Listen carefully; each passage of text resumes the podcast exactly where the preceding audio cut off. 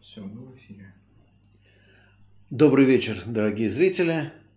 У нас сегодня очередной домашний стрим, ну не совсем обычный домашний стрим. А у нас будет потом включение из Алматы и Астаны, который, видимо, займет большую часть стрима. И э, это, видимо, главное будет содержание сегодняшнего разговора. Но пока, как всегда, начинаем мы в обычном формате. Вот со мной, как вы видите, как обычно, Кот Степан, который сегодня что-то прикур... ну, так сказать, так, прид... задремал. Вот, вот он, да, Степ проснулся. Вот, а, но, да, Степочка, доброе утро, да, или как тебе? Ну, в любом случае, сейчас мы обещали поговорить про омикрон, а потом про Казахстан. Начнем мы все-таки с омикрона, несколько слов, потому что произошло все-таки событие такое довольно странное, а именно Госдума отменила голосование по QR-кодам. Вообще-то говоря, это голосование было не так уж важно, поскольку в регионах все это уже давно а, принято, установлено и, в общем, существует уже в практике. Другой вопрос, что в каждом отдельном регионе решают, как хотят, где-то вообще не очень все это соблюдают, где-то с какой-то такой немецкой злостной педантичностью. Я, кстати, ничего плохого про немцев не могу сказать, просто не хочу плохого о немцах, но с какой-то такой педантичностью, которая ассоциируется с с худшими чертами немецкой бюрократии это выполняют, а где-то, наоборот, с типичными чертами русского пофигизма. То есть никакой нормы нет, вообще все это работает где как. Пытались это стандартизировать, и вот видите, не получилось. А я так подозреваю, что все-таки главная причина, что власть, особенно, опять же, после Казахстана, и поэтому я еще раз говорю, Микрон и Казахстан здесь как бы играют в одну игру, все же власть решила, что что-то эта история с QR-кодами раздражает многих людей, давайте не будем, как говорится, дразнить гусей. Ну или еще лучше не будем дразнить людей. И они все это дело отложили, но сослались на то, что новый штамм омикрон а, еще неизвестно, как работает, вообще, что с ним делать. И вообще, типа, наши все предыдущие меры э, не очень понятно, что теперь э, будут давать. Вот мы подождем, посмотрим, потом решим. Я думаю, что ждут они не омикрона, ждут они чего-то другого, ждут они того, как сложится ситуация в том же Казахстане, как будет развиваться общественное мнение в России, что там у них в Кремле получится, потому что у них там тоже, видимо, не все гладко. И вот э, власть поставила хотя бы один из процессов явно на паузу. Это свидетельствует о том, что кризис в Кремле, в общем, продолжает разрастаться. Ну, а, между прочим, из таких вот совершенно фантастических новостей, сказать, что которые показывают, что, в общем, здоровье, как говорится, нашим начальникам не прибавилось. Э, можно сказать, что э, буквально сегодня Евгений Федоров, депутат Госдумы от Единой России, призвал нанести ядерный удар по Соединенным Штатам. Причем не ответный, заметим, не удар возмездия, а именно превентивный ядерный удар по Соединенным Штатам. Причем замечательная аргументация, чтобы к нам относились серьезно. То есть, если вы никого не убили, пока вы не уничтожили там несколько а, сот тысяч или миллионов человек, то к вам серьезно относиться никто не будет. Вот такие у нас замечательные депутаты. А, так что я думаю, что болезнь прогрессирует, и говорить о том, что они как-то выздоровели или а, образумились, не приходится. И если они историю с QR-кодами приостановили, то вовсе не потому, что они стали более разумными и более а, осторожными, скорее потому, что они находятся в состоянии неопределенности, растерянности и двусмысленности. Может быть, правда, и в самом деле чего-то испугались, хотя не уверен, что они сами знают, чего они боятся, потому что их типичная история это то, что они боятся вообще, они боятся собственного народа, они боятся э, экономики, они боятся врагов повсюду, они боятся друг друга, они боятся сами себя, и, в общем, это чисто такая психиатрическая история, которую, что подтверждает ситуация с э, Евгением Федоровым, то есть похоже, что все-таки надо лечить. Но лечить они себя не позволят, э, так что, увы, а, нами будут по-прежнему править тяжело больные и крайне а, неврастенические люди. Но я все-таки хочу их хорошего перейти, прежде чем мы включим Казахстан, я должен выполнить одно приятное обязательство. А, дело в том, что один из наших постоянных зрителей – Антон, который, наверное, нас сейчас смотрит, я очень надеюсь, что вы сейчас смотрите нас вместе со своей девушкой Любой, а, сообщил, что у Любы день рождения и а, попросил ее поздравить с днем рождения. Ну, день рождения был 16 числа, я сразу признаюсь. а, мы поздравляем с опозданием. Но, Люба, если вы нас смотрите, то мы вас искренне поздравляем с днем рождения. Ну, 16 числа у нас стрима не было, 17, то есть вчера был стрим с э, Михаилом Светом. Опять же, если кто-то его не видел, очень рекомендую. Он очень был забавный. Если надо, я потом по вопросам его тоже прокомментирую, потому что он был очень своеобразный, занятный и ну, местами даже немножко комичный, но в любом случае достойный того, чтобы его посмотреть. Так вот, а, мы в стрим со Светом это включать не стали, потому что там была какая-то одна главная тема, либертарианство, и что с ним делать, и вообще как это работает, точнее не работает. А, ну, естественно, Света говорит, что работает, а зрители почему-то решили, что не очень.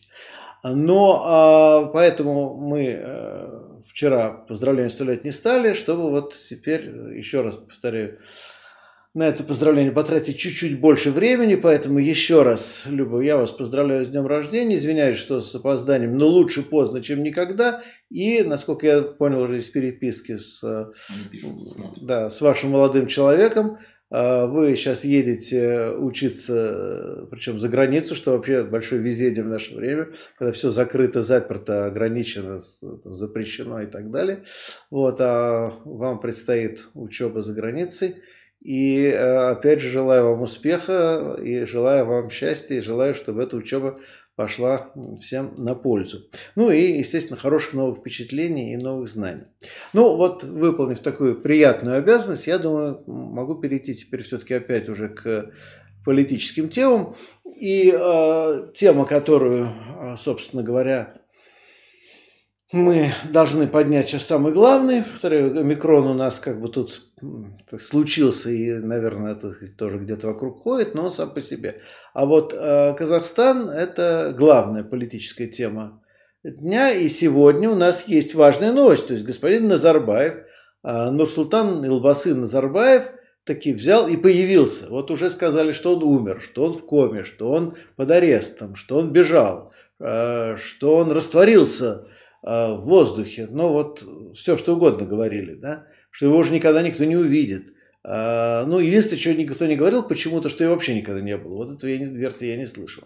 Все остальное уже было сказано. Жириновский уже, по-моему, чуть ли не с трибуны Госдумы сказал, что Назарбаева не существует. А, а вот он взял и появился. А, причем появился и произнес очень странную речь. А, странную речь, в которой он сказал, что он находится в столице. Причем не сказал, как эта столица называется. А тут вот товарищи из э, Казахстана сказали, что никто точно не может еще сказать, как называют жители этой столицы, потому что или это Астана, или это Нур-Султан. Если это Нур-Султан в честь Назарбаева, то как звать людей, которые там живут? Нур-Султанцы, Нур-Султаняне, Нур-Султаны, Нур-Султанты. В общем, что-то такое. Но в любом случае, э, просто теперь этот город называется столица Казахстана. Вот.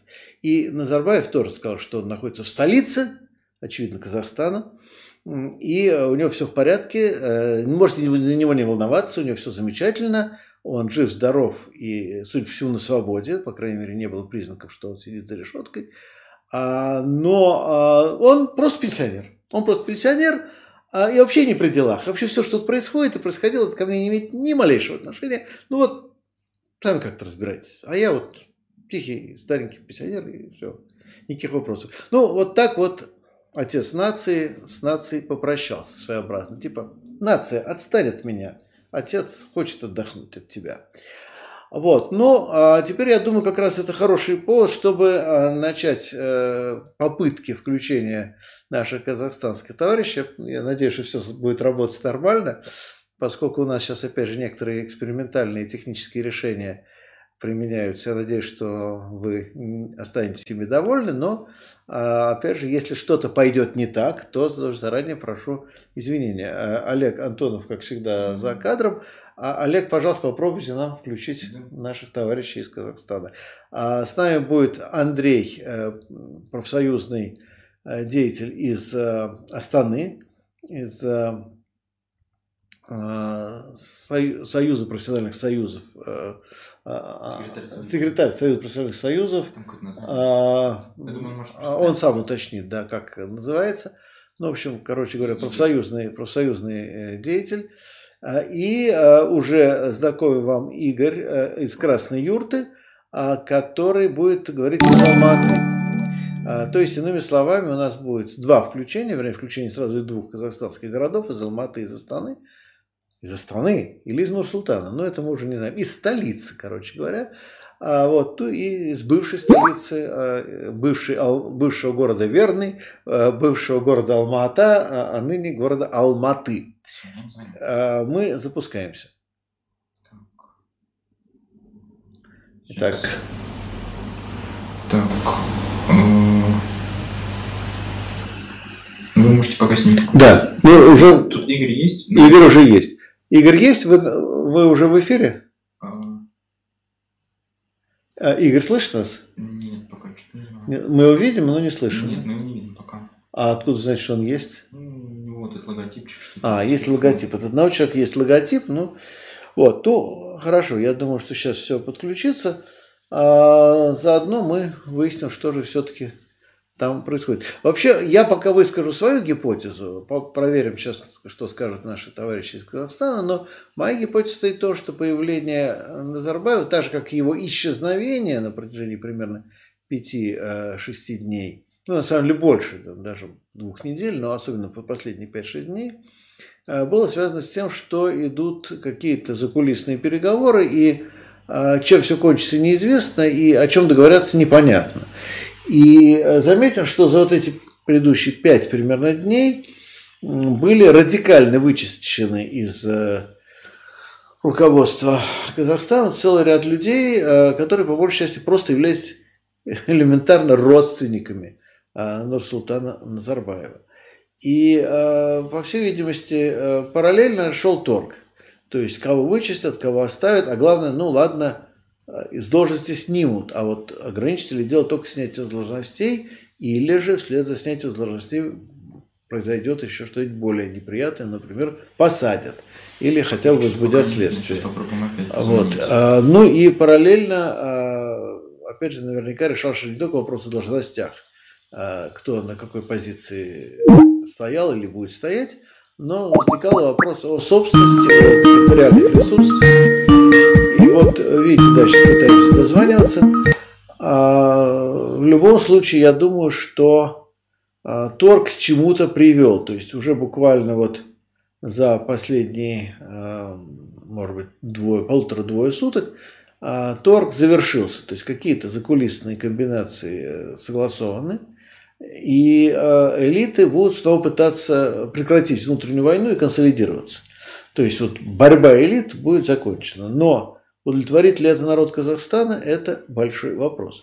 А если вы помните, несколько дней назад я а, говорил э, на одном из стримов, ну не только, я, кстати, об этом же говорил и ребятам с Вестника Бури Originals на стриме, который они проводили – а, что а, у Такаева как бы развилка, то есть он а, может попытаться прекратить внутреннюю войну, войну кланов в верхах казахстанской, казахстанского руководства, казахстанской элиты, но хотя при этом он себя обезопасит от ударов как бы в спину от своих, он, скорее всего, тем самым вновь обострить противоречие между элитой и народом. Потому что а, наиболее э, удобный вариант, а, на который он, собственно, даже не намекнул, а прямо указал а, в своей речи, это то, чтобы а, раскулачив какую-то часть э, казахстанской элиты, понятно, что кланы связаны с Назарбаевым, удовлетворить некоторые, некоторые, далеко не все, и, кстати, не главные, но хотя бы некоторые требования народных масс и тем самым как бы э, расквитаться, расплатиться. Ну или снять, снизить напряжение. То есть он удовлетворяет народные массы тем, что а, что-то вот кинет, но для этого нужно было, а, опять-таки, где-то взять. Да, где-то, отлично. Так вот, где-то нужно что-то взять, у кого-то отнять, кого-то раскулачить. Вот эти средства, которые можно отнять у раскулаченных олигархов, отдать народу на решение каких-то социальных э, задач, причем, повторяю, наверняка не самых главных и не самых важных, но хотя бы некоторых, чтобы немножко народу успокоить.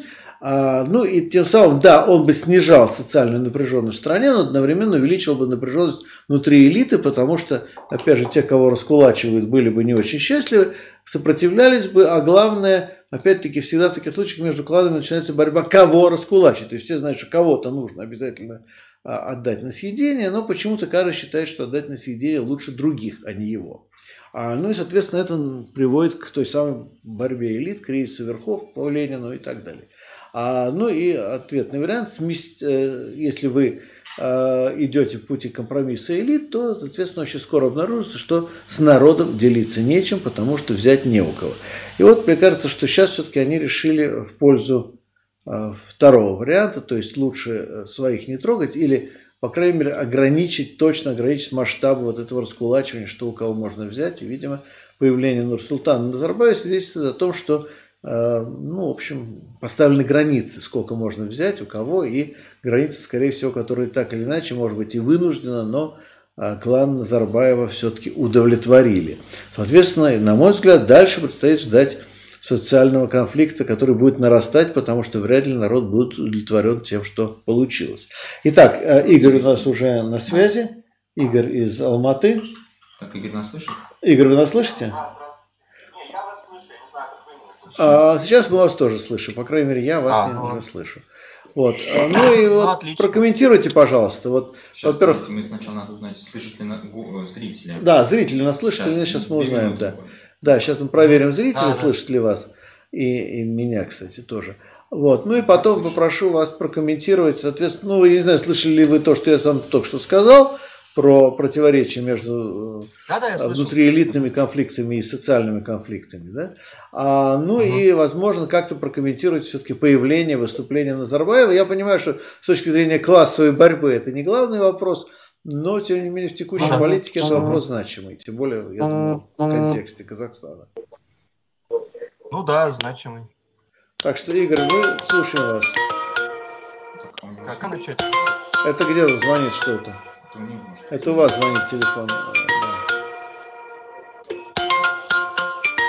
У кого звонит телефон? У Игоря звонит, я ничего с этим не могу поделать. Или не у Игоря, я не знаю, но не у нас точно.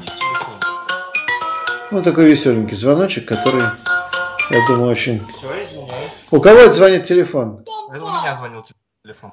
Вот, Игорь, выключайте телефон и расскажите нам все-таки новости.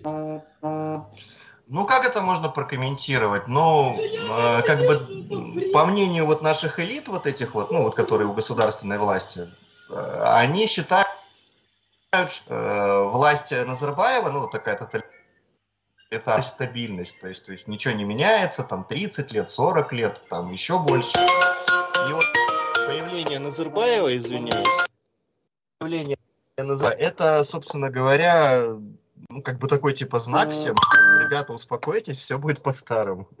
Ну, более-менее, насколько это при, при, примерно вот это вот значит появление Назарбаева. То есть, что мы там от курса не отклоняемся. То есть, ну, у них вот такая вот риторика, она такая вот старосоветская, она там очень сильно сохранилась. То есть, если вы заметили, любое интервью посмотрите, но на старосоветскую такой разговор лозунгами с общественностью похож сильно. Вот, вот это вот везде, вот у них там, вот любое выступление возьмите, особенно если оно какое-то значимое, и его общественность сильно ждет, оно всегда критики и будет только с лозунгами. Вот, собственно говоря, это вот как бы такой лозунг, что давайте продолжать там дело Назарбаева, там все хорошо, а вот будет еще лучше. Мы все правильно делаем, просто вот сейчас еще правильнее будет делать. Просто коррупционеры какие-то у власти были. Ну, то есть, главная идея, что все остается по-старому. Ну, по большому счету, да. То есть, э, как бы мы будем заботиться о народе, хотя если вот выступления Нуратана не всегда заботятся о народе, как бы, ну, это вот главная риторика, это борьба и забота о народе. Ну, собственно, теперь мы еще сильнее будем заботиться о народе. И все время привязывается любая риторика к потере независимости. Вот независимость, мы сейчас ее потеряем, там, сейчас все плохо будет.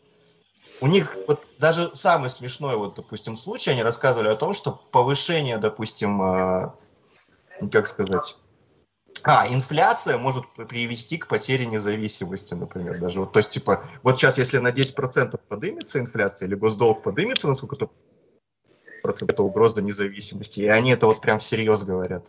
То есть, если зарплату повысить, то это составит угрозу для независимости Казахстана, так понимаешь? Ну, даже примерно так, да. То есть, ну, для обычных, вот, ну, ну, как... для тех, кто там э, хотя бы Кейнса не читал, да, примерно в переводе это звучит так. Вот сейчас мы поднимем зарплату нефтяникам, и это будет угроза независимости. А от кого исходит угроза, они не формулируют? А вот, вот вы заметите даже, что они никогда не формулируют за независимостью. То есть, вот смотрите, вот даже было выступление, когда вот, э, вот сейчас даже вот выступление последнее Назарбаева и Такаева, они, они говорят о чем? Они говорят, что у нас была террористическая угроза и потеря независимости. А и не тогда, 4 числа, никто на нас напал даже. То есть э, они считают это вполне нормальной риторикой. Как бы, вот, вот, вот, ну, не знаю, может быть. Ну, лично для меня это немножко анекдотично звучит, потому что если на нас, нас кто-то пытается оккупировать, как бы, то вы должны доказать хотя бы кто. Но ну, так да. как у нас э, как бы политика многовекторности, то есть э, э, пропагандистская машина Аккорды даже не придумала, кто нас будет оккупировать. Потому что с Россией вроде нельзя ссориться, с Турцией тоже там а, с Китаем тоже вроде как нормальные отношения, кто там будет оккупировать. Ну, решили вообще просто не называть и считают это ну, нормальной такой вот риторикой государственной. Ну и те 20 тысяч террористов испарились куда-то, да? А все, СМИ, как вы видите, молчат. Вот напали террористы. То есть там, там же была новость официальная, что, как сказать, что террористы выкрали 20 тысяч трупов. Угу террористов никто никак до сих пор не, не могут показать уже, сколько уже, ну, неделя, наверное, прошла. Они показали одних каких-то там какую-то радикальную исламскую группировку, но это было человек, один человек в кадре был, и говорят, что их было три человека. То есть, где остальные там 19 996, там никто не знает. Вот пока такая ситуация. Ну нет, еще был еще киргизский джаз-банд. А, киргизский был еще... Кир, киргизский музыкант, поэтому Кирец, да, вторжение киргизский джаз-банд произошло. Да, да, да.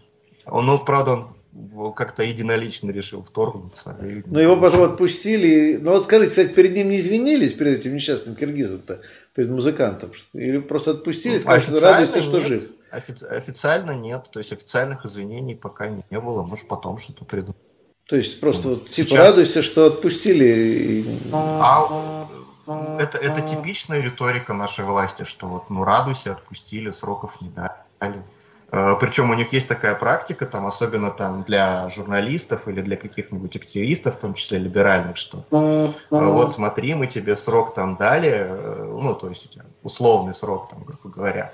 Вот не ходи в следующий раз на митинги, чтобы тебе этот условный срок не превратился в настоящий. То есть это стандартная практика нашей власти. Они всегда так делали и при Назарбаеве, и при Такаеве продолжили. Ну хорошо, тогда следующий вопрос. А вот э, хорошо, Такаев произнес речь сколько, какого числа? Седьмого, если не путаю, где говорил, что, ну, в общем, на какие-то социальные реформы намекал, что какие-то люди, а, которые разбогатели, что он создаст какой-то фонд для компенсации разных социальных несправедливостей. Даже были такие полунамеки на то, что, может быть, какие-то еще и даже политические, не политические, но такие управленческие реформы произойдут. А с этим что, все, они сворачивают лавочку эту? Или все-таки это вернется? Ну, я так думаю, речь идет о выступлении Такаева в Мажилисе парламента 11 января. 11, да, извините, я перепутал дату. Да-да-да, вот. Ну, пока оно вообще очень неконкретное, ну, кроме того, что он создаст какой-то фонд и ликвидирует коррупционные схемы, там, которые были там в квазигосударственном секторе, ну, конкретно вот э, оператор РОП, вот этот, который через все деньги шли там. Но по поводу всего остального, как бы, ну, нет особых, э, как бы, там не, там не за что зацепиться, грубо говоря, кроме этого фонда. Ну, кроме этого фонда можно сразу сказать, что, ну, а зачем, у нас уже есть фонд, который борется с коррупцией, там, э, который деньги там, в том числе, ну, для спасения там бизнеса и социальных гарантий. Это называется фонд, он называется фонд первого президента. То есть, как бы, а теперь что, фонд второго президента давайте? Ну, будет два фонда. Помните старый анекдот? Будет два фонда, да. Да, знаете старый анекдот, что если коэффициент схождения туннелей, э, копают с двух сторон туннелей, коэффициент схождения получается не очень. Ну, в крайнем случае будет два туннеля. Ну, что-то типа такого, потому что когда был фонд первого президента, на него возлагались ровно те же самые задачи. Причем он частично выполнял функции Минфина, и как бы его никто не контролировал, ни перед кем не отчитывался. Ну, по моим подозрениям, может, это не так, это будет точно же фонд. Может, будет очень смешно, если его фондом второго президента назовут. Угу. Ну, а вообще фонд будет, или они вообще эту тему замотают? Потому что они же могут вообще забыть. Ну, мало что он сказал в Межлисе. Ну, не знаю. Он сказал, что он дал в течение двух месяцев должны чиновники разработать э, как план, проект. как это все будет организовано, проект, да, и вот в течение, через два месяца он представит план, как это, это фонд будет э, осуществлять э, деятельность свою. Это будет означать, что, ну, все, забыли мы про фонд, нам и первого достаточно, как бы все и так нормально работает, mm. по их мнению. Ну, хорошо, а тогда они задержали около 10 тысяч человек. Причем, я так понял, некоторое количество людей уже отпустили, потому что я вижу на канале Айнура Курманова, кстати, если кто-то да, знает, да, э, в YouTube канале, YouTube, YouTube, да, есть канал Айнура Курманова, казахстанского рабочего лидера, который сейчас в Греции находится. Греции, если не ошибаюсь, да? И, в общем, где-то он, по-моему, в Греции, да, или... Вот, в общем, короче, бежал. Но он бежал, ну, его действительно грозились там убить и так далее. Вот. И он там уже выложил видео нескольких людей, которые рассказывали, как их там держали на стадионе Динамо в, э, не помню в каком городе, кстати, вы можете подсказать.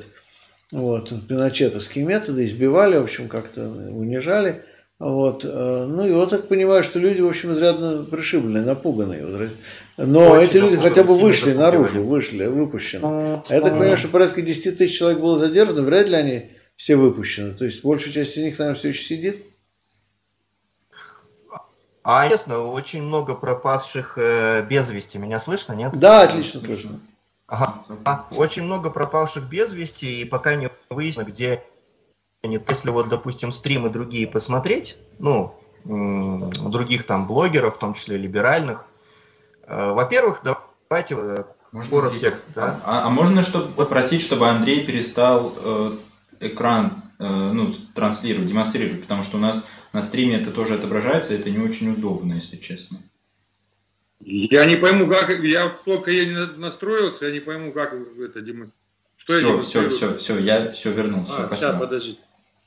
Все, Андрей сейчас включится. Да. Ага. И вот, в общем, тут такая, такая ситуация, что от многих журналистов приходит информация, причем некоторые журналисты пропали без вести, потом нашлись, то есть вообще неизвестно, вообще неизвестно, сколько времени они, ну, как, где они были вообще, вот, э, никто не говорит, где они были. И, в общем, э, риторика такая, что активисты рассказывают, что их били и, как бы говорили, будешь еще на митинг выходить или нет. Как бы, и правильный, правильный ответ, ответ нет. Правильный ответ нет, да. И как бы это, ну и смотрите, а до этого, ну, чтобы зрители понимали, на митинг, на массовые митинги, особенно в Алматы, выходили те, кто да на митинге не выходил.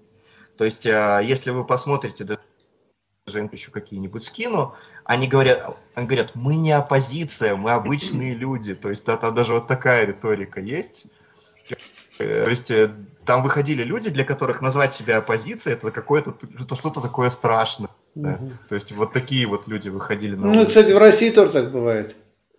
Ну, наверное. Ну, и, кстати, в этом что-то есть на самом деле, действительно. Но оппозиция – это какие-то люди, которые постоянно как с властью конфликтуют, там какие-то проблемы. Да, да, а это, да. это люди, которых просто власть до канала довела. Они, Они так сами говорили. но да. Да, они, их я там вот так и говорится, я пришел митинговать, митинговать э, мне не, мне не хватает денег на еду, э, не хватает на вот э, в топливо. Ну, такая риторика была у большинства. Ну, а при этом хватали оппозиционеров, видимо, в основном. Просто их знали лучше. А, что, что удивительно, нет. Нет? Да, очень странная ситуация, но нет. Ну, смотрите там, как получалось. То есть теперь-то выяснилось, что это не только одна колонна была, там одна колонна шла снизу города в эту площадь, другая вот с арены, а другая сверху с парка первого президента. И вот с парка первого президента очень маленькая толпа шла, которая вниз к этой площади республики шла. И, ну, в принципе, через 4-5 часов, ну, может быть, кого-то подольше, может, дня на два задержали, ну, такую типичную либеральную публику, которая всегда выходит на митинги, причем там митинги это человек 20-30, как правило, иногда меньше. Их буквально часа через 3-4, это может быть через максимум кого-то через два дня отпустили, как бы никого не били, все нормально. То есть, как бы, ну, Вася Тулесова там уже дает... Э, а, надо, наверное, зрителям рассказать, кто такая Ася Тулесова. Да, это расскажите. вот либеральный активист, который выходил, это вот когда выборы были в 2019 году, от правды не убежишь, им там действительно дали 15 суток, они их там отсидели, и что самое смешное, там был мальчик и девочка, когда был марафон правительственный, ну такой поддержку выборов, они вывесили на, на мосту плакат «От правды не убежишь». Я не знаю, у вас это вообще покупали или рассказывали что-то такое об этом. Угу. Вроде РБК должен был об этом писать. Ну, возможно, да. Э, так вот, э, от правды бежишь они вывели плакаты, и им правда дали 15 суток обоим. Ну вот сейчас их опять задержали, да? Так он пропал. Звук пропал. А, пропал звук? Да, у Александра. Ой, у, у, у, извиняюсь, не Александр. Игорь пропал. Игорь пропал, и Александр пропал. Андрей. Андрей. Андрей, ну господи, да. я путаю все. В общем, оба пропали, поэтому вы пока один, Борис. Да, я один. До, сейчас я надеюсь, что Олег все восстановит в ближайшее время появился. Да, вот да появился. Игорь появился, да? Ну, так вот, я, тоже. Я, я же тоже, по-моему, здесь. Меня... А, у а. вас просто камера отключена, да, поэтому да, я а, не, не Ну хорошо, сейчас я подходил как раз к Андрею перейти, сейчас, задать сейчас Андрею вопросы. Эту короткую... Ну просто я, Игорь я, закончит, я, сейчас Андрею вопрос задам. Я коротко. Я это поискаю, вот я камеру, камеру отключил, потому что у меня почему-то сбои идут, может быть, думаю, что с видео надо отключить, поэтому. Понятно. Я могу его включить, конечно, но вопрос не в этом. Ну, в общем, я сейчас коротко скажу, что самое интересное, что э, там э, Бейборыс был, да, и вот э, Ася Тулесова, да, и как бы Ася как бы, Алло. Это они подвисают, не мы. Подвисаете. Да, это а... да я подвисаю просто. Ну, да. так, э,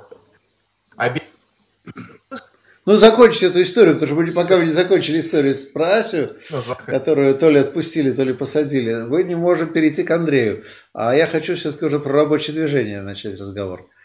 А, вот. Э, ну, пока, пока виснет, я ничего не могу Да, пока виснет. Ну, может, а может быть так сделаем, что сейчас, может быть... А, снова вернулся. Да, Игорь, вы закончите все Смотрите, свою... ее в 2019 году посадили, когда перед выборами да. за акцию от правды не убежишь на 15 суток.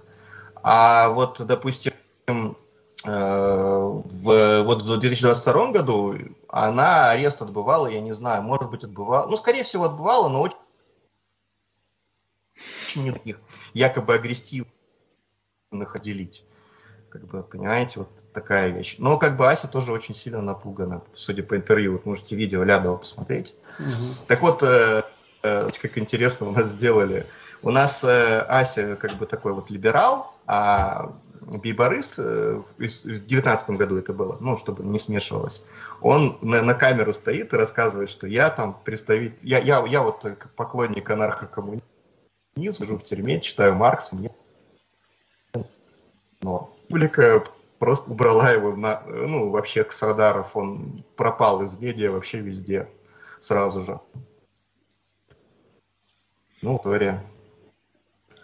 То есть, что с ним неизвестно? Нет, с ним известно. Имеется в виду, что его медийная публика... А, то есть медийных радаров пропал, его... да. Да, да, да. То есть его либеральная публика тоже постаралась забыть. Ну хорошо, давайте сейчас Андрея включим, угу. потому что все-таки все началось, мы помним, это самое главное, в общем, все-таки, может быть, самое важное. Все началось с забастовок, забастовок на Западе. Вообще не знаю, Андрей. Андрей есть? Андрей с нами? Да, да, я здесь, я здесь. Да, да. Вот. Все, все началось с забастовок э, на западе и северо-западе Казахстана. И а, я так понимаю, что сейчас забастовки уже закончились, да, если правильно понимаю ситуацию. А насколько удовлетворены требования, вообще как, какая ситуация с рабочим движением? Ну вот, да, и а, Андрей, еще расскажите про ваш профсоюз, пожалуйста, еще дополнительно. Ну, я являюсь, э, зовут меня Пригорь Андрей Игоревич, я являюсь председателем Республиканского объединения профсоюзов Содружества профсоюзов Казахстана «Аманат». Ну, мы были организованы в 2017 году, вернее всего зарегистрированы. Как раз тот период, когда э, была большая критика, международная организация, в том числе выступала и МКП, и Всемирная Федерация профсоюзов с критикой э, законодательства да, по профсоюзам, закон о профсоюзах у нас он был такой драконовский, он предусматривал строгую иерархию, значит, э, первичная профсоюзная организация вступает в локальную, локальный профсоюз э, вступает в отраслевой, отраслевой вступает в республиканский. И это было обязательное условие. Отдельно локальный профсоюз не мог существовать, ну, кроме первичной организации. Первичная организация, она не требует юридической регистрации. Но сами понимаете, что первичная профсоюзная организация одна в борьбе один на один с работодателем, она никогда не, не выиграет. Да? Она будет терпеть постоянно поражение. Им нужна, конечно, объединенная структура какая-то. Ну вот э, закон, прошлый закон предусматривал, не прошлый, он так и есть, просто вносили поправки потом. Э, он предусматривал строгую иерархию, значит, локальные объединения, значит, первичных организаций разных э, предприятий. Обязательно, обязательно был, должен был по закону вступить в отраслевой. А отраслевой обязательно должен был вступать в республиканское объединение. Ну, со временем это убрали, эту строгую иерархию, но осталось много пробелов, потому что, допустим, ко мне много обращается, э, те же самые локальные или первичные профсоюзные организации, они говорят – ну, мы вот, э, у нас сейчас есть, допустим, воля, да, не вступать, обязанности нет вступать куда-то. А вот мы хотим вступить напрямую, условно говоря, в АМАНАТ, да, в республиканское объединение. А вот здесь у нас уже проблема получается. Закон не предусматривает. Закон республиканское объединение профсоюзов предусматривает членство только объединения отраслевых профсоюзов. Значит, получается, что у нас все-таки ущемление так и осталось. Э, первичная организация, она может состоять и из трех-десяти человек, а может состоять из нескольких тысяч. Ну, допустим, как вот в Казмунайгазе там предприятие. Это тоже первичная профсоюзная организация. И они лишены этого права вступать напрямую, допустим, в республиканский профсоюз. Напрямую. Опять же, они как бы, я же опять повторюсь, они не могут сами э, вытащить, да, вот, вот свои проблемы. Потому что некоторые проблемы нужно озвучивать и на государственном уровне. На что на, на, как раз даны полномочия именно республиканскому объединению профсоюзов. Ну, простите, а они могут сами из себя создать отраслевой профсоюз? С одной единственной могут. первичкой? Могут, почему? Могут, а вы имеете в виду первичный профсоюз? Ну да, ну то у них есть первичка, но большая очень. Они и само, на основе ее же из одной единственной первички создают еще республика, еще отраслевой профсоюз, нет, допустим. Потом нет, всего одна у нас, у нас по закону обязательно иметь э, представительство, ну, структурные подразделения, либо филиалы не менее чем в половине э, регионов, ну, значит, областей. А это, а, ну, это очень жестоко. Это... А если это отрасль... Если эта отрасль да. не имеется во всех областях. Девяти, девяти регионов, да, а этих отраслей может и не быть в каком-то ином регионе. Ну, допустим, откуда в северном казахстанском регионе нефтяная отрасль? Ну Конечно, да, я про это говорю. Да. Ну, есть смежные отрасля, допустим, да, если обозначить отраслевой профсоюз не просто нефтегазовой отрасли, а нефтегазовой, химической, смежных отраслей, тогда это уже будет немножко по-другому. Угу. Смежная отрасль может предусматривать ну, все что угодно, да, лишь бы принадлежность была к какому-то топливно-энергетическому комплексу. те же самые котельные, да, ТЭЦ. Они ну да, э, нефтегазовые, энергетические отрасли, да, и все. Да, да, вот, вот это, это уже другой вопрос. Здесь, конечно, можно набрать и, и больше, и не только там больше половины, можно все, все регионы охватить первичными профсоюзными организациями. В принципе, создать первичную организацию – это не так уж сложно, там по закону у нас, они всегда хвастаются властью, что у нас всего три человека требуется. Ну, создать-то одну, ты попробуй создай, но дадут ли работу? Работать именно э, по профсоюзной линии, если она создается первичка, первичная профсоюзная организация, представьте, из трех человек создается где-то в каком-то предприятии, там работодатель, хозяин, барин. Даст он им работать? Конечно, он не даст им работать. Для этого нужно объединение. Но здесь еще не хватает немножко смелости и духа у самих рабочих в этом отношении. О том, чтобы идти до конца, потому что они постоянно оглядываются с оглядкой назад идут, думают, а вдруг завтра мы потеряем работу, за нас никто не вступится. Ну, примеры такие есть, потому что у нас всю жизнь доминирует Федерация профсоюзов Республики Казахстан, это наследники ВЦСПС советского периода, которые досталась да, даром вся собственность Э, вся членская база, дома отдыха, гостиницы, здания всевозможные. Это, ну, все то, что вот они всем завладели при развале Советского Союза, этим они довольствуются, имея в каждом э, городе неплохие административные здания, которые они с удовольствием используют, сдают в аренду, и неплохой получают на этом прибыль. Это больше, чем, это больше даже коммерция, чем э, защита прав трудящихся. В принципе, мы и видим, все забастовки происходят там, где монополия идет в ФПРК, потому что они, соответственно, не выполняют своих функции возложены, как должен был бы действовать профсоюз в этом отношении. Но они считают, что это... Ну, они еще одно, одно пояснение такое, то есть они тесно связаны с органами государственной власти. Как на местах, так и, значит, на более высоком уровне. Потому что ну, там... Для России понятно, потому что у нас ФНПР такая же точная история. Поэтому, да, это, это собственно, не, это не открытие какое-то, что у нас какое-то особое. То же самое ФНПР у вас.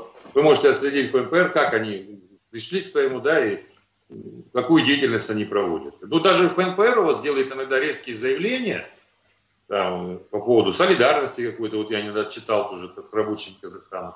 Ну, а ФПРК наши даже, даже на это никогда не отважится. Даже на это они никогда не отважатся. Они, как они говорят, нужно работать конструктивно. Ну, как работать, если у вас всю жизнь э, руководство назначалось с администрацией президента, приходили бывшие акимы, бывшие какие-то министры, Потом, значит, они там отсиживались и уходили дальше в органы государственной власти. Ну, какая это может быть?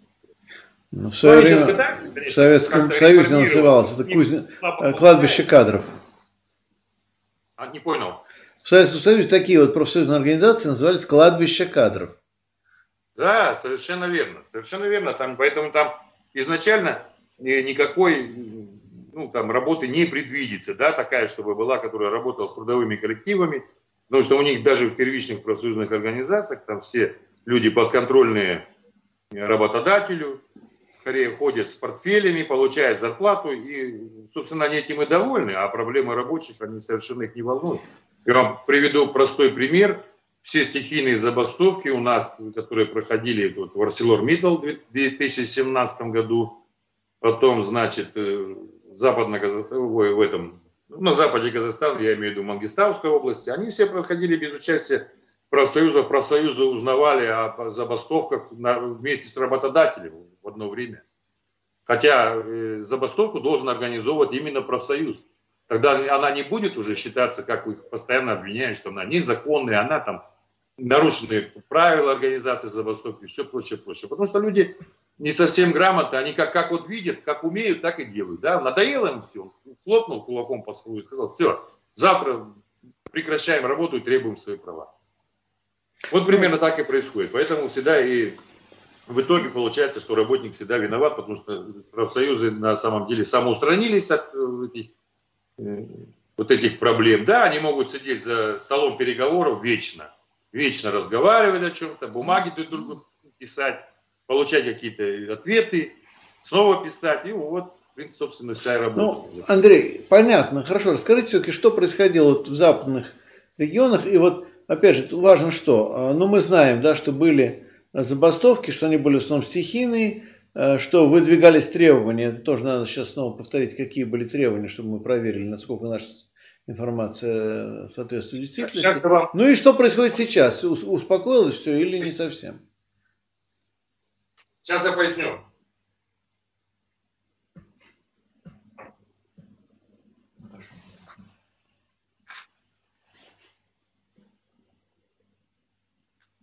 Если касаемо начала января, а по сути 2 января, когда в Жаназене вышли люди на э, протест да, по поводу повышения цен на сжиженный газ, ну, вдвое.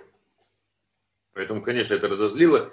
Но это была не забастовка, это был общий гражданский протест. Там, конечно, участвовали все категории граждан и, ну, и работники, которые в этот день были, значит, не на работе, безработные участвовали, ну, самозанятые участвовали, все люди, которые были недовольны существующей, значит, политикой, да, в этом отношении. Поэтому говорить, что это была забастовка, не совсем верно. Это даже можно следить от того, что там ни одно предприятие не остановилось в этот момент и ни, работа не прекращалась. Все работало в штатном режиме. Здесь немножко, кто заявляет о том, что это была забастовка, тут немножко лукавит. Как таковой забастовки не было. Забастовки были, попытки забастовок были в Жесхазгане, вот на Казак-Мысе. Там где-то на полдня останавливали работу медиплавильный э, комбинат, значит, потом шахта, одна останов... рудник один останавливался. Э, попытались ТЭЦ остановиться, но это уже было, я вам скажу, по-моему, пятое число. Это было пятое число, когда в Алмате уже было, были волнения вот эти, более такие вот, ну, развернутые. И уже было видно, что вся страна э, захлестнул протест, да, и в разных городах, ну, с разным количеством людей, конечно, и, собственно, там и требования разнились, единых требований не было. Ну, ну собственно, они все были озвучены и, и снижение пенсионного возраста, и повышение пособий, и отставка, перешли политические требования, отставка правительства, значит, про проведение новых парламентских выборов и все прочее, прочее. Вот эти вот вещи, они были, конечно, озвучены в том или ином варианте э, всегда. Но говорить о том, что это было э, забастовочное движение, привело вот к этому, я бы, я бы этого не сказал. Поэтому здесь нужно немножко различать. Забастовка, она, ее видно, забастовка это останавливает работу, как в 17 году в ArcelorMittal шахтеры э, пять дней сидели под землей, да, и все это видели. Или, допустим, э, в Жаназене там забастовка, там выходят, и к ним выходят и э, руководители, они поднимают вопросы там и повышение заработной платы, и все прочее. Кстати, вот хочу заметить, что в этот момент на Казах-Мысе быстро они среагировали, значит, руководство Казахмыса село за стол переговоров, значит, пригласили переговорщика, они добились в этот момент повышения зарплаты на 30%. Ну, никаких других остальных требований, конечно, они отложили на дальше, как обычно у них все это происходит. Ну, в частности, снижение пенсионного возраста. Э, они сказали, что это не наше дело, это, собственно, дело правительства, это не корпорация решает э, снижение пенсионного возраста. Но мы там как бы заявляли о том, что корпорация внутри, внутри может сама установить, да, для своей корпорации, для своих работников. Это вредное производство, особо опасный труд, э, льготный выход на пенсию. У них для этого есть ресурсы и все прочее. Но здесь прозвучал вопрос о том, что если мы это сделаем, значит, это волной пойдет, начнут требовать все. Начнут требовать нефтяники, начнут требовать и карагандисты, шахтеры. Ну и правильно. Вот этого они боятся. Поэтому, собственно, кто-то и мог бы взять на себя такую, но это уже получается не государственная политика, а э, социальная политика государственная, а именно политика внутреннего предприятия, да, того, как корпорация, то ли иной компании там крупной. Вот это, конечно, естественно, они этого остерегаются и всячески переводят, э, значит, стрелы на это государственная проблема, это не наша. Вот примерно так. Поэтому, опять же, вернусь к тому, что представлять протест этот э, забастовочным, я бы не стал, потому что были всплески, но сам протест, собственно, случился именно здесь. Здесь в чем плюс в том, что, ну как плюс, в чем консолидация произошла общества, в том, что в этом протесте участвовали э, все категории граждан, не только э, рабочие, да, какого-то коллективов там или что-то, но и просто, я говорю, граждане, которые не имеют, ну, это и безработные, и матери-одиночки, и в общем, ну, весь слой наших людей, которые на себе испытывают э, все экономические трудности политики, проводимой э, нынешним режимом. Поэтому здесь объединение произошло такое, но вот опять же, э, таких вот забастовок массовых, которые бы сказали там, все, вот стали мы и стоим. Здесь еще другая проблема, я вам скажу, что у нас очень слабая взаимосвязь между рабочими. За все эти годы, допустим, даже вот 21 год, это, наверное, рекордный год, где было новое количество забастовок. Вот их можно назвать забастовками. Это и железнодорожники бастовали в том же Жесказгане, Транка Жесказган, и нефтяники бастовали. и в Атерау на Тенгизе бастовали, и вот так вспышками. И шахтеры там пытали. Нет, шахтеры 21 год, они, собственно, просидели так, тихо. Вопрос в том, что если бастуют э, шахтеры, все остальные молчат сидят. Значит, нефтяники молчат, там, железнодорожники молчат, строители молчат. Хотя в 2021 году и строители бастовали, очень сильные требования выдвигали. Инициаторами стали, значит, машинисты башенных кранов вот, в городе Астане. Ну, вот так вот, вот в этом вся э, большой провал о том, что я всегда говорю, хотя бы никто не говорит, что значит, за шахтерами должны нефтяники остановить бессрочную, объявить бессрочную забастовку. Ну, в знак солидарности на полчаса, час можно остановить работу, ну, типа гудок вот такой, знак солидарности, это уже будет приятно. То же самое, если бастуют нефтяники, должны сделать шахтеры в этом отношении. А там уже видно будет, насколько будет разрастаться забастовка и какие требования будут выдвигаться. Поэтому здесь у нас э, очень большой провал. Сказать, что у нас очень большое развитое рабочее движение, я бы не, не, не стал хвастаться, потому что я сам председатель профсоюза независимого. Нас самое мало в этом отношении, самый большой это ФПРК, потом идет Казахстанская конфедерация труда. И я сам прекрасно встречаюсь с трудовыми коллективами, и я прекрасно знаю, что э, солидарность очень слабая в этом отношении. Ну вот примерно так я могу характеризовать. Поэтому, ну, когда хорошо. кто-то о том, что рабочее движение там на высоте, я бы постерегся раньше времени об этом говорить. Для этого еще очень долго работать и работать, чтобы это было действительно. Я понял. То есть, больше можно сказать, что те сведения, которые нам поступали, все-таки преувеличивают масштабы забастовок. А, я что... не знаю, кто вам давал эти сведения. Наверное, ну да, преувеличены, конечно, хотели подать желаемое за действительное, но как бы это бы... Я бы сам бы рад, если было бы так, но, к сожалению, это далеко не так. Ну, хорошо. Конечно, рабочие принимали участие, но забастовок таких вот не было. Предприятия не останавливались, никто не так, Следующий вопрос. А вот, тем не менее, основные требования по пенсионной реформе, ну ладно, политические, это отдельная тема, но по пенсионной реформе, например, я так помню, что еще связаны с э, увольнениями, да, были требования, протесты в связи с тем, что увольнения начались, оптимизация так называемая на ряде предприятий. А, ну, социальные требования, они отложены, они не реализуются. Вот к чему это приведет? Будут новые всплески? Или вы считаете, что сейчас все задавят, по крайней мере, на какое-то время, все сейчас будет тихо? Это, кстати, и к Игорю тоже. Нет, подождите, если требования эти не удовлетворены, а их обещали уже давно удовлетворить в той или иной степени, потому что эти забастовки, они именно и случались с требованием повышения заработной платы. Да? Постоянно поднимался э, снижение пенсионного возраста, особенно на производствах вот тех же шахтеров, нефтяников, и строителей тоже, и металлурги о том же самом заявляют всегда, потому что ну, не может человек до 63 лет работать на таком тяжелом адском труде. Откуда они не доживают просто? Поднимали вопросы по инвалидности и по производственному травматизму, потому что техника безопасности, охрана труда на довольно-таки низком уровне. Насколько мне известно, деньги выделяются, но они где-то на местах, они там их тырят, ну, сами вот. Ну, смотрите, казах мыс, я смотрел вот это, они выделяют, ну, вполне достаточно денег, да, по крайней мере. Ну, не золото, но, по крайней мере, можно было что-то делать. Но они, когда распределяются по рудникам, шахтам, почему-то там никакой модернизации толком не проходит. Видимо, эти деньги пропадают там же, вот в самих подразделениях. Поэтому они всегда делают глаза удивленные. Так мы же, у нас такой фонд на охрану труда и технику безопасности. Как у нас ничего нет? Да вот так, ничего нет. Вы проверьте каждый рудник и шахту. И посмотрите, сколько им денег выделили вы. Вы сами внутренний аудит сделаете. И что они сделали на, на эти средства? Где эти деньги? Вы почему этого не делаете? Ну вот Примерно так. А требования, да, они всегда стояли. Если они не будут исполнены, конечно, это будет новый протест.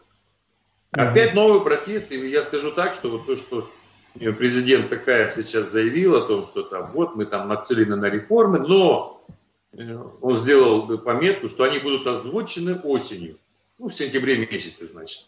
А до этого времени мы будем работать, значит, с гражданским обществом, с профсоюзами, Э, с разными неправительственными организациями, обсуждать, какие реформы нам необходимы. Но пока видно только э, одно, то что люди в правительстве остались практически те же самые. усиление, значит, силовых структур, было объявлено повышение зарплат силовикам. Ну, вот это уже начали исполнять сразу же. Поэтому, ну, а, а что же не исполнять-то, да? Кому зарплата? Ну, заморозил зарплаты на якобы на какой-то период э, Акимам, значит, ну, чиновникам высокого уровня, mm-hmm. там, депутатам.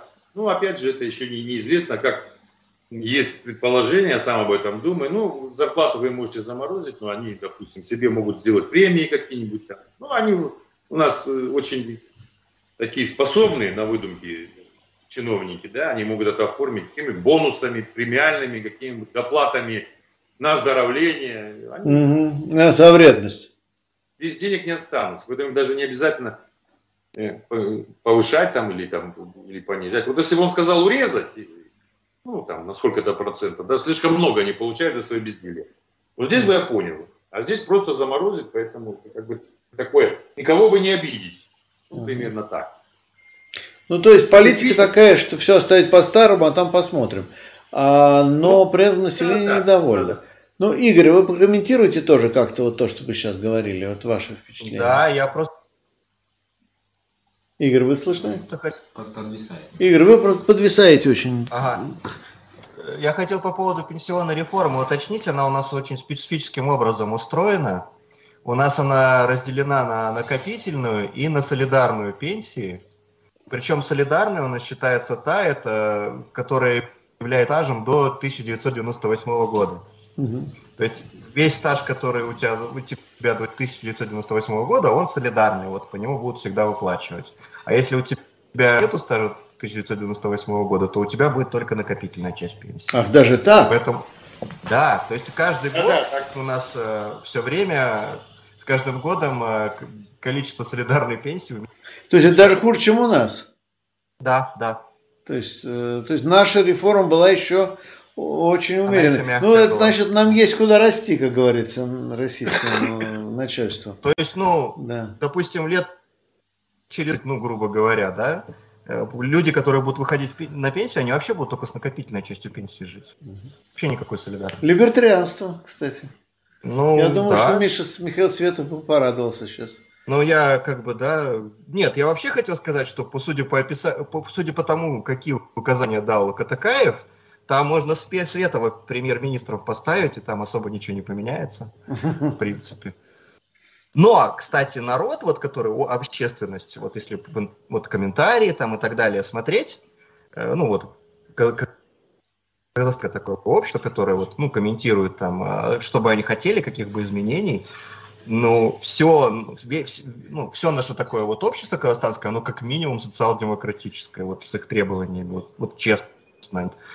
Давайте прогрессивный налог, давайте там э, бороться с неравенством, там слишком большое у нас неравенство.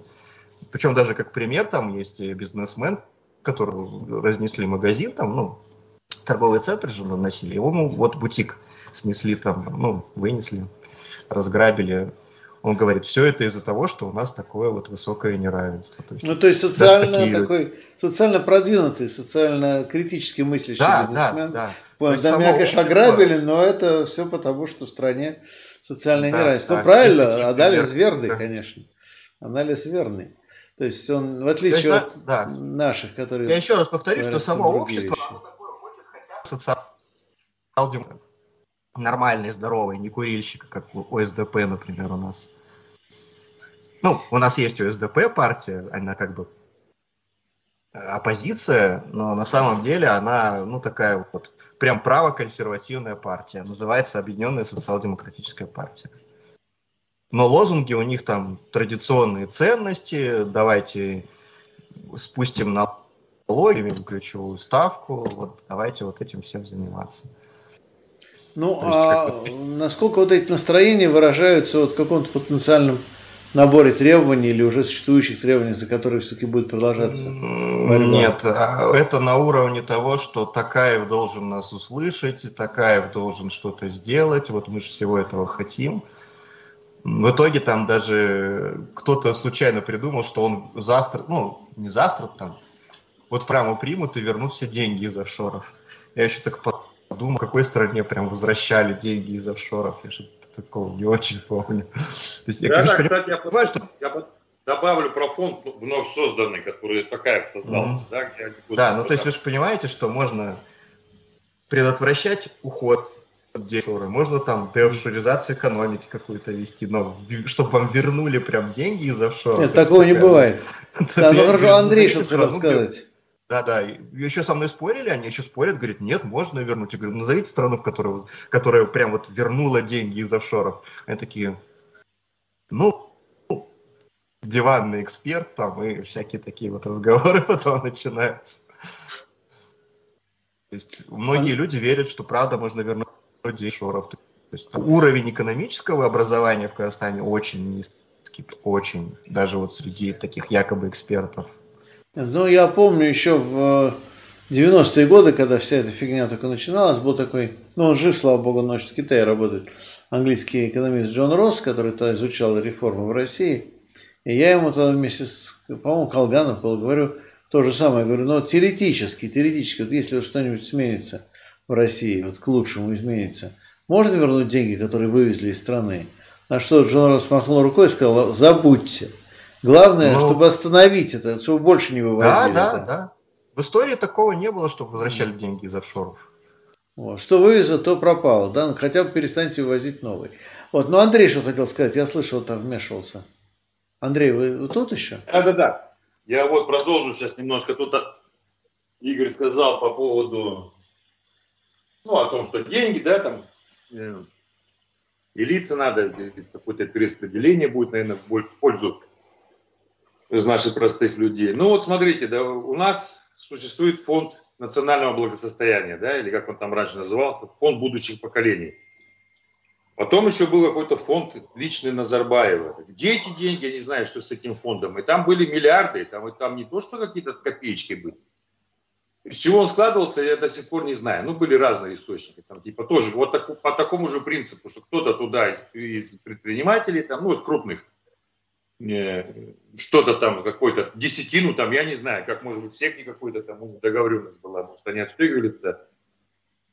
Ну, вот задать бы вопрос, а, а где вот эти фонды, что с этими деньгами? Непонятно, никто не спрашивает, никто не интересуется. Он создает теперь новый фонд. По какому принципу он будет работать, который должен работать на благо Казахстана? Спрашивается, а те фонды таким же лозунгом были созданы, чтобы они работали на благо Казахстана. Ну, что-то почему-то они не работали так на благо Казахстана. Они выдавали э, какие-то инвестиции с частным компаниям с этого фонда, но никак не на, ну, может быть, где-то на какие-то повышения пособия, не может, там, ну, это э, песчинка, да, в пустыне, там, никто этого и, и не заметил даже. Сейчас новый фонд. По какому принципу он будет действовать, какие правила там будут, кто будет отдавать, сколько будет отдавать, на каких условиях будут отдавать, совсем непонятно. Для этого нужно, ну, это это же не просто так, для этого нужен какой-то регулятор, какой-то закон для этого нужен. Да? Не так же просто, вот вы мне будете завтра каждый там выплачивать в таком-то размере. Это бандитизм называется.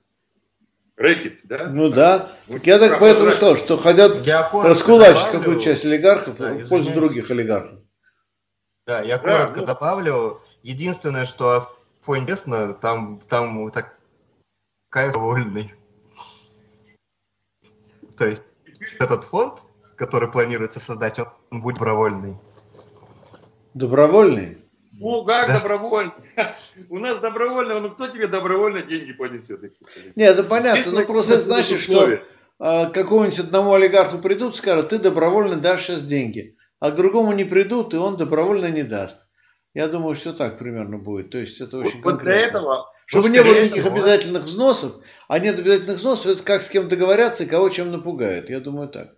И у кого захотят отобрать, отберут, у кого не захотят, не отберут. То есть чистый произвол. Скорее всего, так. Для, а. этого у нас раньше, она и сейчас существует, это палата, Национальная палата предпринимателей Атамикен, которую возглавлял Кулибаев.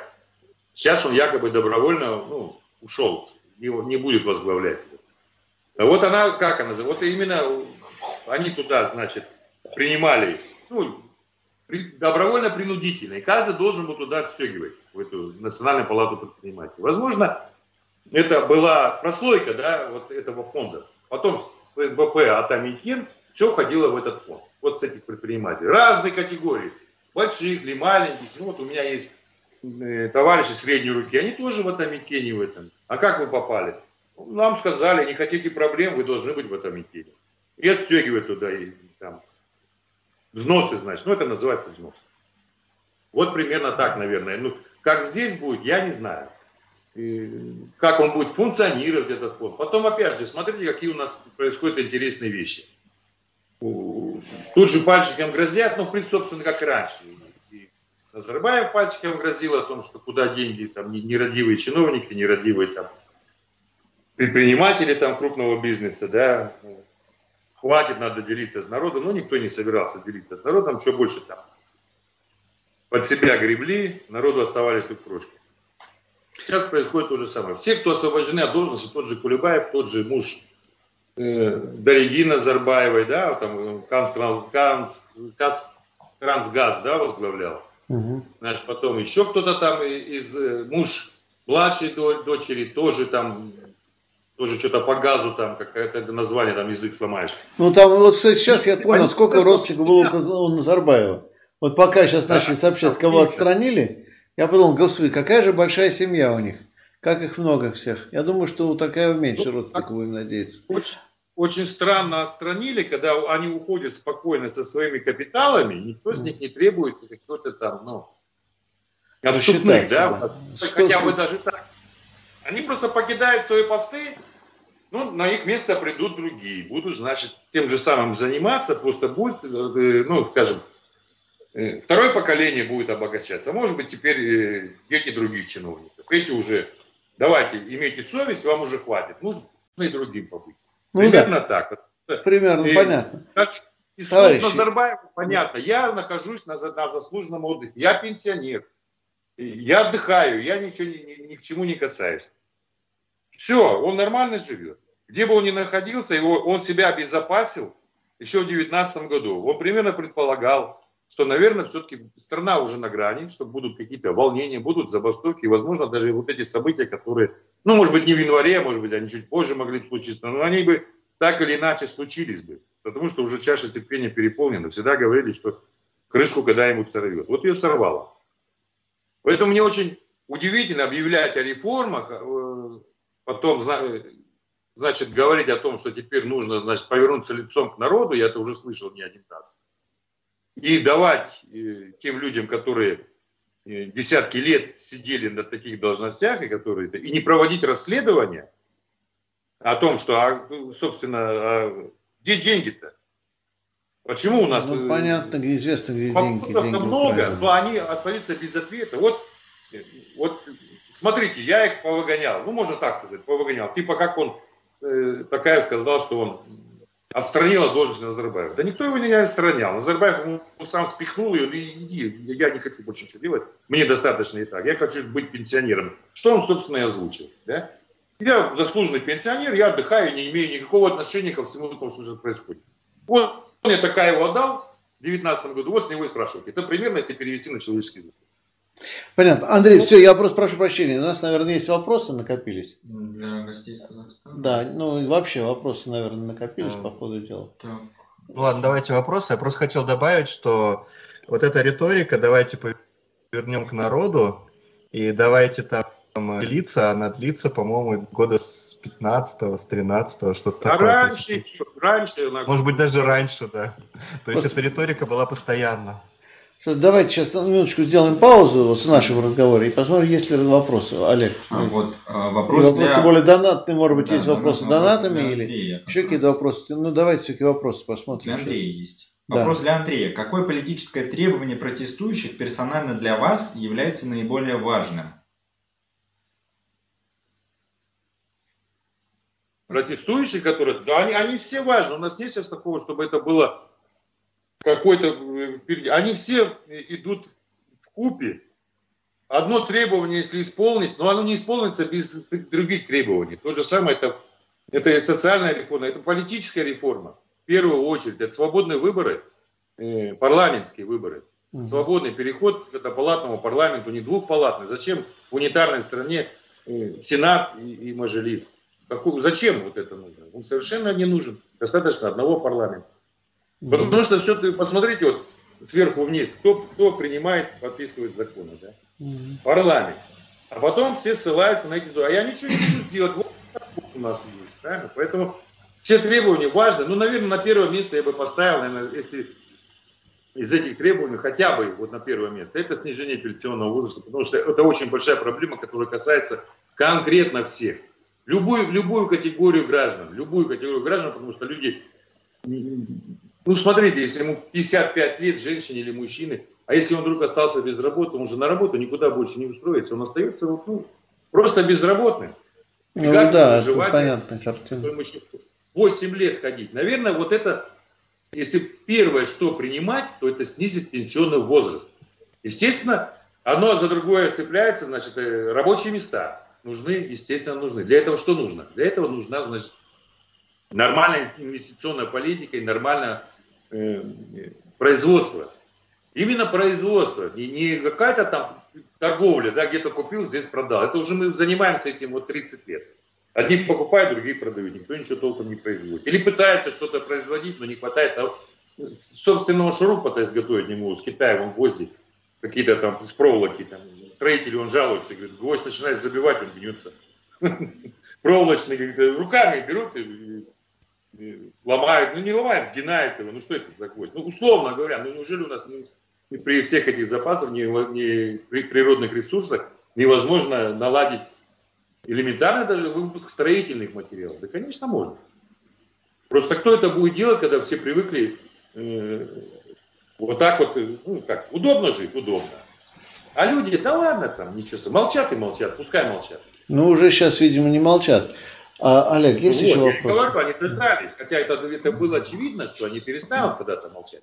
Но сейчас даже если они замолчали на какой-то период, еще пройдет, может быть, месяц-два, если они увидят, что ничего не изменится, они снова встанут.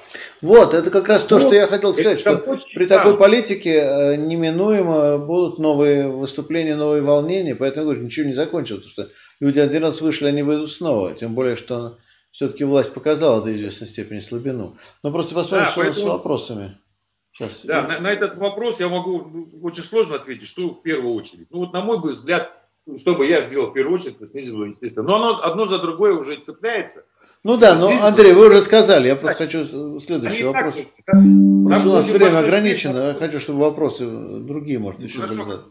Э, да. Вопросов не так много. Не так много, ну хорошо, очень хорошо, мы сейчас а, пройдут за вопросы. Э, тут некоторые зрители интересуются, а владеет ли э, гость, ну, гости, соответственно, из Казахстана казахским языком? так как это очень важно для того, чтобы знать истинное положение в стране и понимать народ, населяющий там.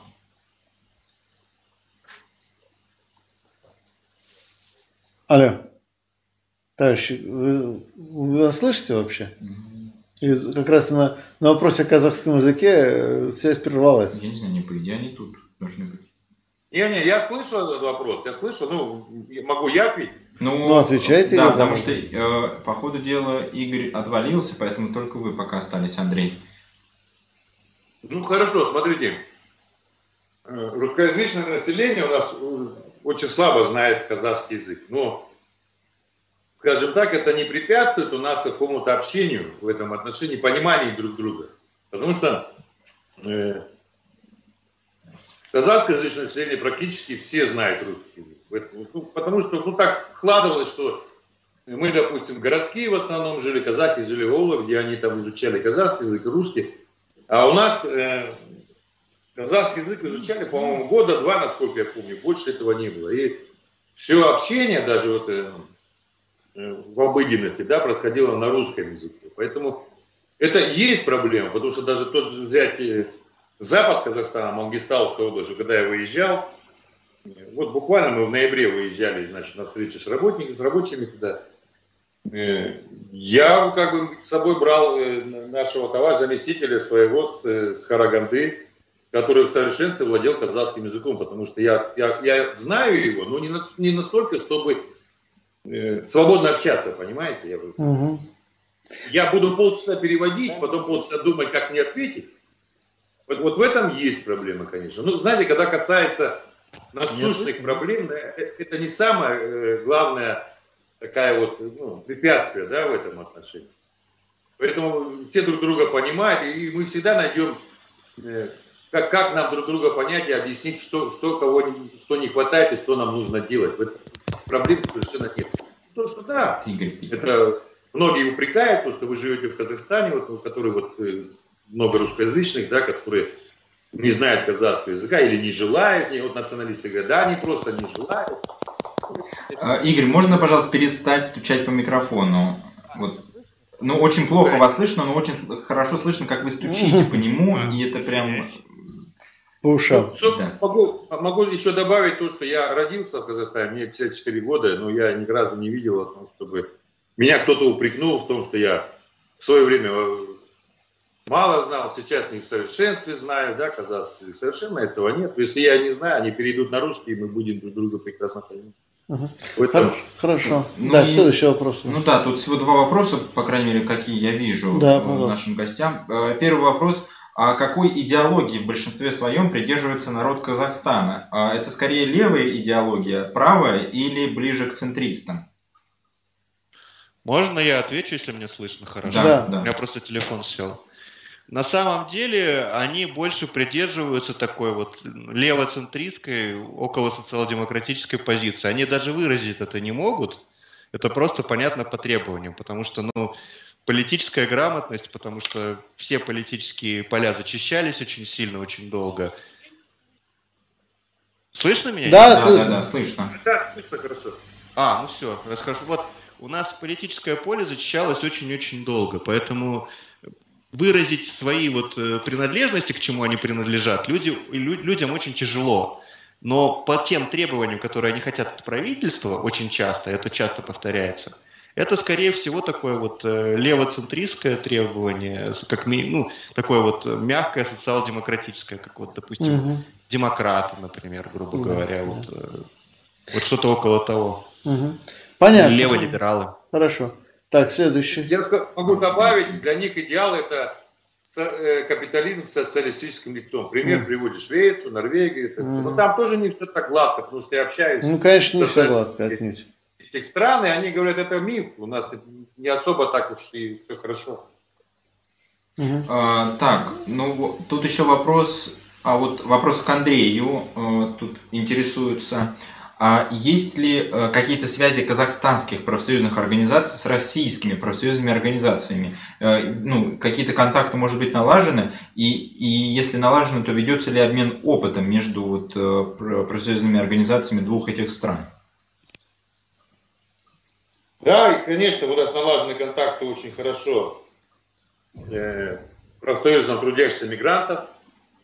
Ренат Каримов возглавляет mm-hmm. его и очень тесные контакты, значит, э, профсоюзом э, работников, межрегиональным профсоюзом работников общественного транспорта. транспорта. Это Юрий Дашков его возглавляет. Угу. Вот э, с этими профсоюзами у нас очень тесные связи, очень даже, более чем тесные, потому что мы всегда консультируемся, всегда на связи. Вот эти два профсоюза, которые мы... Ну, вместе с тем мы, опять же, и Аманат, и профсоюз трудящихся мигрантов и Межрегиональный профсоюз работников общественного транспорта, мы являемся все членами Всемирной Федерации профсоюзов. Угу. Как бы мы очень иногда я несколько раз посещал Москву, ну, кстати, они посещали всего один раз, ну, в силу там разных причин. Ну, и частенько по приглашению я посещал город Москву, и мы проводили, нас приглашали на отчетно-выборные съезды, на конференции там и все прочее, прочее. Поэтому у нас очень тесный контакт вот именно с этими двумя профсоюзами. Ну, угу. сказать, что у нас тесные профсоюзы, э, Борис Кравченко, как, как у него? Э, Конфедерация труда России. КТР, да? КТР, у да. Нас не, не, не очень, у нас ровные такие отношения, но он стоит более на таких позициях, э, значит, ну, наверное, левоцентристский, как было здесь да. больше да. сказано. Больше стоим на на левых позициях, более таких, более конкретных, да. Угу. Поэтому, ну, мы в нормальных отношениях и сотрудничаем, тоже здесь ничего такого нет, потому что это в любом случае не государственные профсоюзы. Которые... А, кстати, у меня есть встречный вопрос, а каким образом Союз профсоюзов России оказался Михаил Делягин председателем? Я вот недавно... недавно Делягин, там председатель? Да, он теперь уже, видите, я знаю, вы не знаете. Ну, я не знаю. Же... Не, ну раньше, э, э, ну, не знаете, ну, это, это же организация такая бумажная, ее практически нет. Да, именно там э, управляли Куликов и Храмов. Ну, как-то там что-то они переиграли, я не знаю. Но это бумажная да, организация. Реальная организация КТР, да, реальная. А э, СП, СПР это бумажная организация. Глубоко уважаю КТР, потому что они действительно проводят работу, они стоят на хороших позициях. А вот в этой организации, ну, они, кстати, они почему-то, они тоже являются членами Всемирной Федерации профсоюзов, и даже президентский совет там вот, Куликов входил или входит сейчас, что я не знаю, каким образом они туда смогли проникнуть. И теперь я удивляюсь, как, каким образом там Делягин вдруг оказался. Ну, не могу прокомментировать, но спасибо, я выясню. Ну, я, я просто, Мне может быть, кто-то с этим вопросом, а может выяснить там на месте. Я вам обещаю, я выясню и скажу вам, честное слово. Потому что это забавно. Я просто спрошу Делягина, откуда что он там делает. Я если увижу Делягина, спрошу, Миша, а что ты, как, ты, как ты туда попал вообще? Хорошо, вопросы еще пришли. Так, вопрос и Андрею, и, соответственно, Игорю. Значит, тут интересуется, а вы что-нибудь знаете о пропавших без вести в ходе вот этих событий? Э, вообще об этом что-то говорится там среди, ну, не знаю, там среди ваших э, коллег или еще где-то вот из ваших источников? Или об этом все молчат? Можно я скажу, если мне слышно? Да, слышно, слышно. А, в общем, э, о пропавших без вести как, ведется подсчет, но официальные как бы, представители, даже когда ну, обращаются просто люди, обычные граждане, что так, мол, и так, у нас там родственник пропал и так далее, пока никакой информации не дают. То есть, ну, правда, были пропавшие журналисты, где-то двое или трое, но они в итоге потом нашлись, их отпустили, да, было такое. Но вот а, пропавших, которые прям вот, э, ну, их много, их около человек, ну, по крайней мере, мы знаем, человек 15-20, да, уже точно выяснили, что неизвестно, куда они пропали. Никакой информации официальные ну, власти не дают пока. Вот. Ну, смотрите, теперь я дополню, наверное, да. Пропавшие без вести, без вести в любом случае наверняка есть. Потому что если были убитые, и официальная власть признает больше 200 убитых, там где-то 240, там выросло, по-моему. Ну, и я даже думаю, что эта цифра заниженная. Поэтому пропавших без вести, безусловно, они будут. Просто многие пропавшие без вести оказались, ну, знаете, у нас была связь, ну, их называли пропавшими без вести, просто не было связи, и многие не могли друг до друга дозвониться. Даже, что говорить, до меня не могли дозвониться, тоже думали, что я где-то там, ну, не знаю, там, арестован или что-то со мной случилось. Поэтому многие потом уже нашли, но в любом случае э, о них пока ничего, ничего не известно доподлинно, да, что они, где. Может быть, они э, сидят. У нас даже есть такая практика, что его могут посадить на административный арест. Они же отбирают все средства связи, телефоны там. И могут не сообщать. Вот такая вот, такая вот искусная пытка такая, да, что вот вроде нет человека, и все, а он с ним все в порядке, он может сидеть. Это не знаю, что команды. у меня все в порядке, он сидит. Это хороший, хорошая формула. Да. Все хорошо, я арестован. Да? Хорошая формула, да. Ну хорошо, значит не убит, Нет, по крайней я мере. Я извиняюсь, я сейчас добавлю.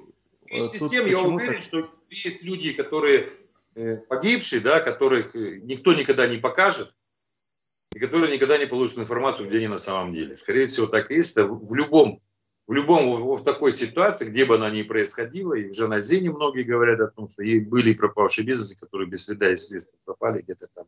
Неизвестно до сих пор, где просто с ними поработали, сказали, чтобы они и не искали. И, ну, уехал ваш человек в Сирию, условно говоря, воевать. Вот нам от вас информация. Ну, вот примерно вот так. Потому что, вы знаете, в таком бардаке, который творился там, и когда стреляет, и неизвестно, кто стреляет, и откуда стреляет, и кто-то попадает в больницы, кого-то оттуда потом непонятно как приезжают, забирают, неизвестно кто. Здесь очень много вопросов, поэтому это, знаете, как э, прибой идет и пена есть, да, вот она всегда это будет. Поэтому мы об этом, наверное, не скоро узнаем. Но они, логически рассудить, они все равно будут тех, которые на всю жизнь останутся пропавшим без вести. Следующий вопрос у вас есть? Или сейчас нет вопросов для... Я пока не, Да. не вижу. Не, не вижу пока. А, а есть вопросы ко мне сейчас? Я так да, понимаю? есть вопросы к вам. А, тогда, коллеги, давайте мы сейчас просто, поскольку пришли вопросы ко мне, давайте я сейчас пройдусь по своим вопросам. Их много, А, и тем более их много. Может быть, тогда мы сеанс с Казахстаном сейчас закончим? А, во-первых, э, ну, я надеюсь и очень уверен, что это не последнее у нас включение из Казахстана. Поэтому давайте мы, мы сейчас тогда... а, Я прошу извинения, что я прервал разговор, но просто у нас еще вопрос есть, который нужно отвечать.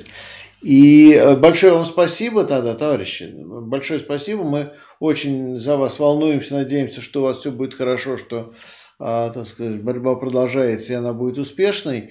Ну и, в общем, по крайней мере, вы знаете, что мы все время следим за тем, что у вас происходит. И, э, в общем, как говорится, очень даже всегда с вами. Вот, и я сейчас поэтому все-таки Казахстан уже отключаю. Еще раз, товарищи, спасибо большое за вопросы и за, за ответы. спасибо. да, да. Вот. Всего, всем Спасибо. всего хорошего. Спасибо, до До свидания.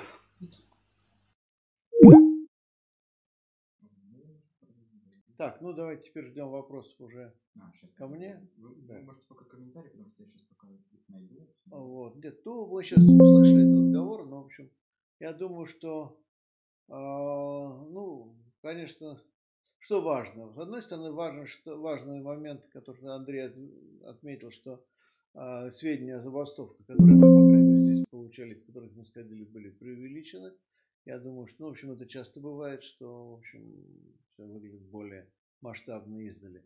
А с другой стороны, в общем, подтверждается версия, которую а, я тоже неоднократно поддерживал, что все-таки обстановка не успокоилась, что никакой стабилизации реально нет, что людей, может быть, сейчас несколько частично принудили замолчать, частично люди просто сами замолчали и ждут каких-то результатов.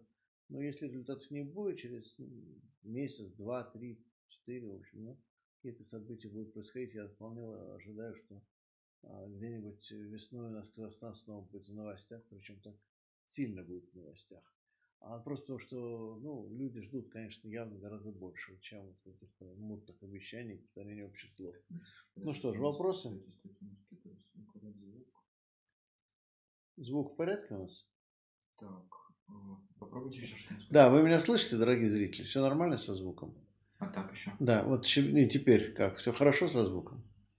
Напишите, пожалуйста. А, хорошо ли идут идет звук, ну и... Сейчас, да. да. да, ну я уже сказал, да, что еще раз говорю, с одной стороны, возможно, огор- меня, что меня огорчило, что меня обрадовало, да, что меня огорчило, что, возможно, сведения о забастовках были несколько преувеличены, вот. А что касается того, что, так сказать, меня обрадовало, это подтверждение, Да того- просто, просто. подтверждение того, что, в общем, никакого завершения процесс речи не идет, все будет продолжаться. А, ну, а и что народ, если не получит подтверждения своим требованиям, не получит удовлетворения, как говорится, хотя бы какого-то частично, то снова будет выступать и добиваться новых все-таки сдвигов. И все-таки добьется, я уверен. Вот. А, ну, теперь продолжим, наверное. Да, щас, да вопросы. А, так, да, меня слышно теперь тоже будет. Да. Поменяемся с вами микрофоном, микрофонами. А, значит, ну, как обычно, начнем с донатных. Мгм. Так, вот тут вам пишут, что вы ошиблись, Борис Юрьевич, насчет Робинзона Круза. Пишут, что э, он все-таки 36 фунтов взял, а сундук не стал брать. А вы вчера заявили, что он вообще сундук не брал с собой. Ну, сундук, он не, сундук с деньгами он не брал. Ну, да. деньги, то есть. Да, да. А, ну, я пересмотрю текст. Я просто помню, что меня поразило это, вот это, что а, он брал много всего разного. В общем, сундук с деньгами как-то не показался им полезным на необитаемом острове. А, дальше. Так, да, следующий вопрос. Э, Сейчас... Меня, говорит, не слышно теперь. Знакомы ли вы с Юрием Юрьевичем Витютневым? Нет, нет. Если правильно только Олег прочитал. Так написано, Витютнев. Нет, не знаком, нет. Ну, тогда дальше не. Не, не менее, может, там есть про него какая-то важная информация. Что-то я должен, может быть, с ним познакомиться. Э, Так, ну, если актуальная информация, то как к нему относитесь? Слышали о проекте «Интеллектуальные среды»? Если да, то как относитесь к этому проекту? Нет, ну вот, к сожалению, не могу ничего сказать. Так. Что, плохо слышно, да? Угу. Угу. Да, давайте лучше, да. Хорошо, дальше. Угу. Все. Так, я думаю, теперь будет слышно лучше, чем было до этого. Да. Так. Ну, ладно. Э, Мог ли СССР отказаться от создания ядерного оружия и сделать упор на ПВО, тем самым как бы показывая всему миру, э, что не будет отвечать взаимным ударом, кака- и тогда какая бы была э, пропаганда Запада? А, ну, я думаю, что, в общем, все-таки, ну, понимаете, во-первых, задним числом такого рода оценки давать очень трудно. А Мне кажется, что, в общем, само по себе создание атомной бомбы было неминуемым вынужденным ответом. А насколько правильно было вступление Советского Союза в гонку вооружений, а, это большой вопрос. То есть нужно ли было Советскому Союзу иметь очень много, очень много а, ракет, очень много бомб для того, чтобы создать э, так называемый паритет. А, Это, это вопрос. Да? Но, кстати говоря, вот, как ни странно, тут я скорее может быть, я, я говорю, я не специалист в военных вопросах, поэтому не готов утверждать ничего, но тут я пока, по крайней мере, придерживаюсь э, официальной советской точки зрения, что э, ядерный паритет был нужен, потому что даже, я помню, в одной из работ Роя Медведева, Роя Александровича Медведева, который, в общем, как известно, тоже был левый диссидент, тоже было написано, что, в общем, это было важным достижением Советского Союза, что возник ядерный паритет, и после этого, собственно, стала возможной разрядка напряженности, конец холодной войны, разрядка напряженности, которая, в общем, была хорошим делом в любом смысле. А поэтому я не готов ответить. Ну, мне, я не, по крайней мере, на этом этапе, вот в, этом, в этой стороне, так сказать, советской политики, я пока каких-то больших проблем или недостатков не вижу. В Советском Союзе было много совсем других, гораздо более серьезных проблем, как мне кажется. Хотя, да, то есть нюанс, что гонка вооружений, конечно, съедала огромные ресурсы, и, возможно, возможно, теоретически была, скажем, потенциально приемлема какая-то другая версия стратегическая, но это надо разбираться уже специалистам, это не ко мне. Так, э, следующий вопрос. Тут не вопрос, а даже комментарий. Значит, Андрей пишет, что в Мангистау профсоюзы организованы были по родовому принципу. Так уж получилось, что там компактно до сих пор проживают представители одного рода, э, род Адай или Адай, честно не знаю, как произносится. Этим в первую очередь и объясняется их сплоченность. Возможно, да, тем более вот и Максим Шевченко об этом говорил, я уже ссылаясь на Максима повторял, что это тот редкий случай, когда классовая и что называется, родовая, клановая солидарность совпали. Такое бывает, и это редкий, но удачный случай. Так. Э, следующий вопрос. Э, Борис Юрьевич, на вчерашнем стриме с Михаилом Световым вас спросили, и вы сказали, что вы хотите власти. А вот какой, где, когда и в каком виде? И не боитесь ли стать новым диктатором? Ну, новым диктатором вряд ли стану. Уже у меня как минимум уже возраст не тот. Чтобы стать хорошим диктатором, нужно, как показывает опыт, просидеть у власти очень долго. Вот, а, чтобы, так сказать, стать по полной программе диктатором. Вот. А, ну, это я, может быть, э, уже как бы шучу, а если серьезно, ну, понимаете, ну, как, мы сейчас не видим э, механизмы для участия во власти, или тем более для взятия власти людьми, которые э, находятся за пределами вот этой самой олигархической элиты. А поэтому сейчас вопросы чисто теоретические.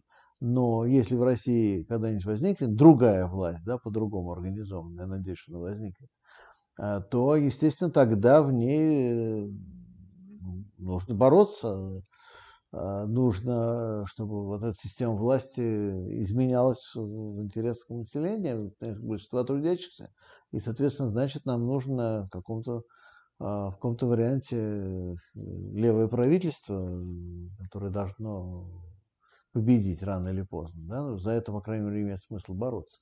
А, а зачем вообще заниматься политикой, если не хочешь бороться за власть? Ну, такой дурацкий вопрос. Зачем? Нет смысла никакого. Просто сидеть и комментировать. Ну, тогда это не политика, это вот именно академическое комментирование, не более того. Ну, пока мы отстранены от политики реально, это факт, да. э, следующий вопрос. Э, смотрели ли вы э, видео про Казахстан от Филипповского 13? Нет, не смотрел. Если мне потом кто-нибудь напишет, чем оно интересно, я его обязательно посмотрю.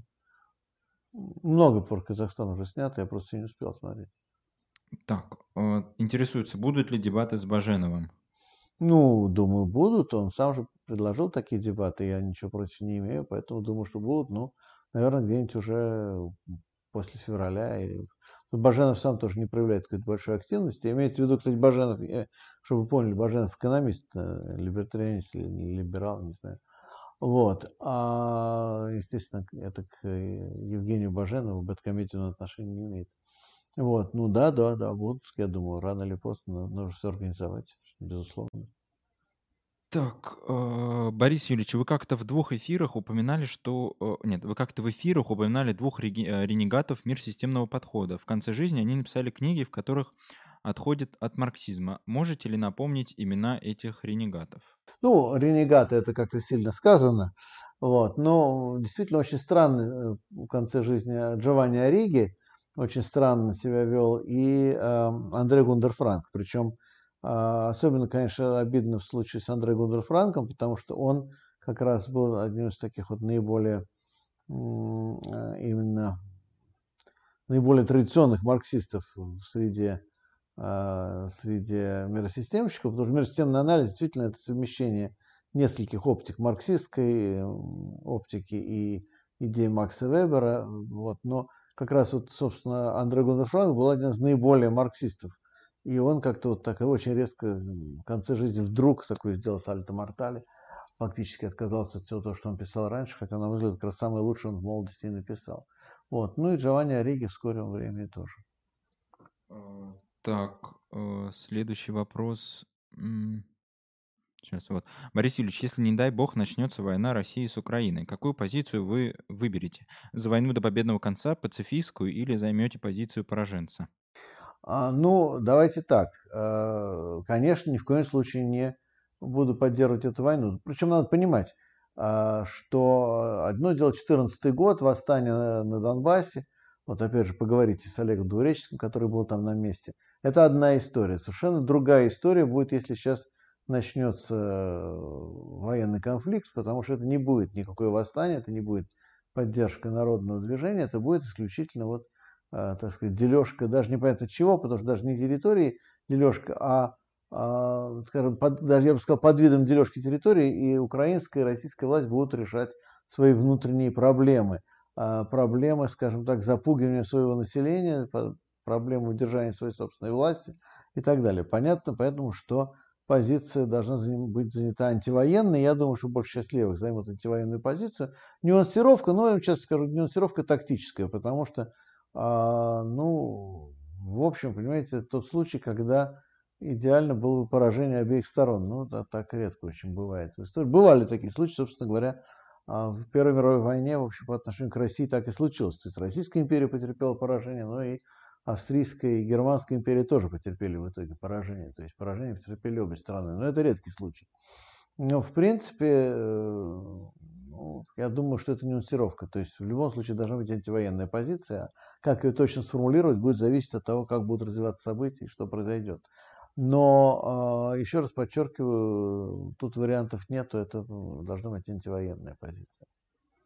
А, так, где можно найти подробную со всеми факторами и достоверную историю России с 1900 года по наши дни? Приму любой источник, сайт, книга, что угодно, но лучше книгу.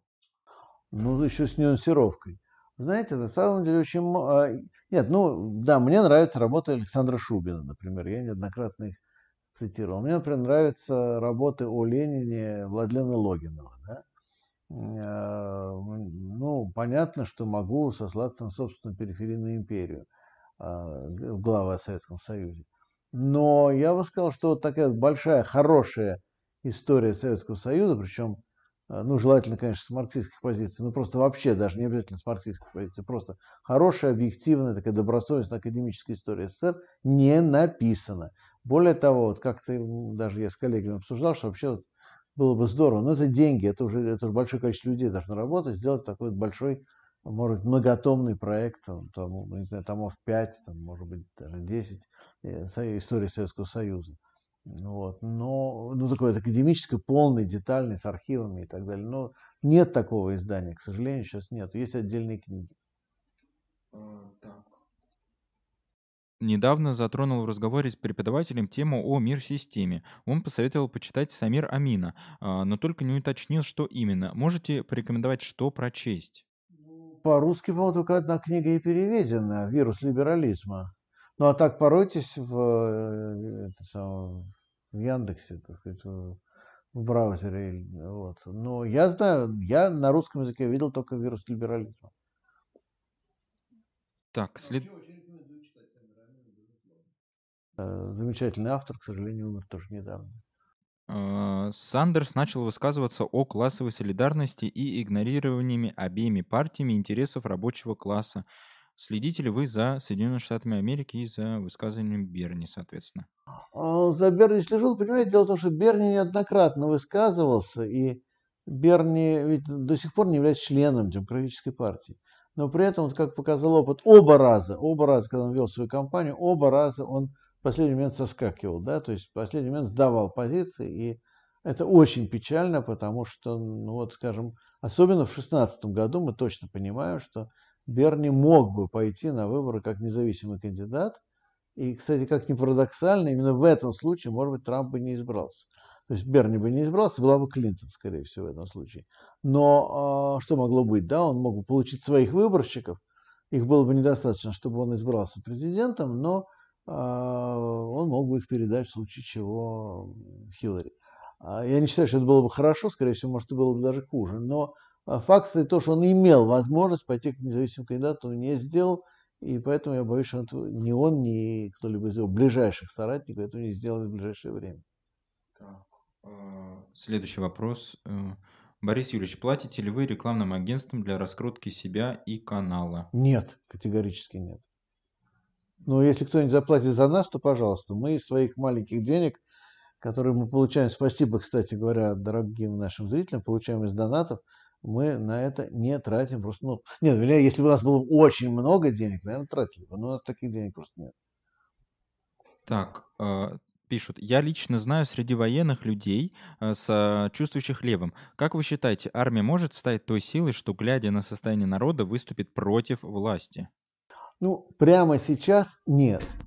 А, но другое дело, что, на мой взгляд, э, скажем, в том же Казахстане тоже ведь не случайно Такаев явно не доверял своей армии. Я думаю, что у нынешних э, властей тоже есть основания не доверять армии, побаиваться ее. И то, что там есть левое настроение, это реальный факт. И более того, это видно по голосованию на закрытых избирательных участках армейских, военных где э, голосовали против принятия Конституции и так далее. А, поправок Конституции, я имею в виду. А, поэтому э, ну, решающей силы, скорее всего, нет. Но э, фактором, который повлияет на ход событий, на мой взгляд, возможно, очень даже да. Так, как вы считаете, что будет с Петром Порошенко и все-таки будет ли война с Украиной? Понимаете, вот сначала с Петром Порошенко, он вернулся, и сейчас его рейтинг больше, чем рейтинг Зеленского. То есть вот как Зеленский его угробил, пока он был президентом, так теперь похоже, что роли поменялись, теперь он вполне может угробить обратно Зеленского по той же схеме. Правда, ничего хорошего это тоже не будет, то есть это очередная рокировка оставит Украину в том же примерно состоянии, в каком была раньше. А, но по поводу войны, тут двоякая ситуация. С одной стороны, логически война а, никому не нужна а логически война, вернее, как скажем, логически э, для обеих сторон, и украинской, и российской, выгоднее быть на грани войны, а не воевать. Вот, понимаете, их, и тех, и других, в принципе, должна устраивать нынешняя ситуация, потому что ходить на грани, все время ссылаться друг на друга, пугать народ войной, а, устраивать всякую милитаристскую, патриотическую истерию, прекрасно. Воевать, ну, риск повышается. Война – это такое дело, знаете, можно проиграть ее, понимаете? Или можно так выиграть, что мало не покажется. Потому что я представляю, какой будет ужас, если Россия возьмет и завоюет всю Украину. Что потом мы с ней будем делать? То есть, а главное, что Путин с ней будет делать, понимаете? Сколько у него будет проблем с этой завоеванной Украиной. Вот. Но если украинцы завоюют Россию, то уж тем более проблем у них будет еще больше. Представляете, что будет в, в этом случае? Это что-то абсурдная ситуация, немыслимая. Вот. А, поэтому, ну а что, дальше там кто-то победит, где остановиться, на чем договориться. То есть война, как война, им не очень выгодна. Но есть проблема. Она стоит в том, что если все время ходите по краю, ходите на грани, то есть всегда риск сорваться, соскочить. То есть она может пойти, случиться даже не только потому, что ее хотят, а потому что уже заигрались в эту игру. Это реально возможно. Причем надо понимать, что все сейчас все время у нас особенно говорят, что вот российская элита, Путин и компания хотят устроить войну, об этом пишут и а, там тоже генерал СВР, телеграм-каналы, другие, вот, вот они хотят устроить войну. А, мне кажется, они скорее хотят немножко попугать себя, нас и весь мир этой войной воевать не очень хотят, но надо понять, что то же самое относится к украинской элите. То есть украинское начальство тоже играет в эту же игру, и, в общем, ну, в чем-то они, может быть, даже не менее заинтересованы в, как, в обострении, чем Россия. А, поэтому они, как говорится, друг друга стоят, обе стороны. А, так, сейчас. Как вы считаете, возможно ли революция в Соединенных Штатах Америки? Знаете, как ни странно, да. Хотя это звучит несколько сверхоптимистично, но я скажу так, ну что понимать под революцией, конечно. Но, а, смотрите, э, лет 20 уже с лишним назад Иммануил Вальдерстайн, э, когда был в Москве, и я тогда был на этой лекции, сделал несколько прогнозов. А, и он, среди прочего, сказал, что, во-первых, американская гегемония будет слабеть. Во-вторых, он сказал, что мир-система, капиталистическая мир-система придет в состояние дезорганизации. То есть речь идет не о смене гегемона, как вот тот же Ориги говорил или Андре Гундерфранк, а о дезорганизации системы. Это совершенно другая история. И третье, он сделал прогноз о том, что в Америке будут бурно расти социал-демократические настроения, э, по мере того, как гегемония Америки будет слабеть, настроение будет увеличиваться, и, и в Америке появится серьезное левое движение, которое на тот момент не было – Э, не существовало оно. И э, тогда мне показалось, что дедушка Эммануил немножко выдает желаемое за действительное или просто вот фантазирует. Но, тем не менее, мне захотелось поверить. И я, в общем, себя убедил, что он был прав, и я убедил себя правильно, потому что он таки был прав по всем этим позициям.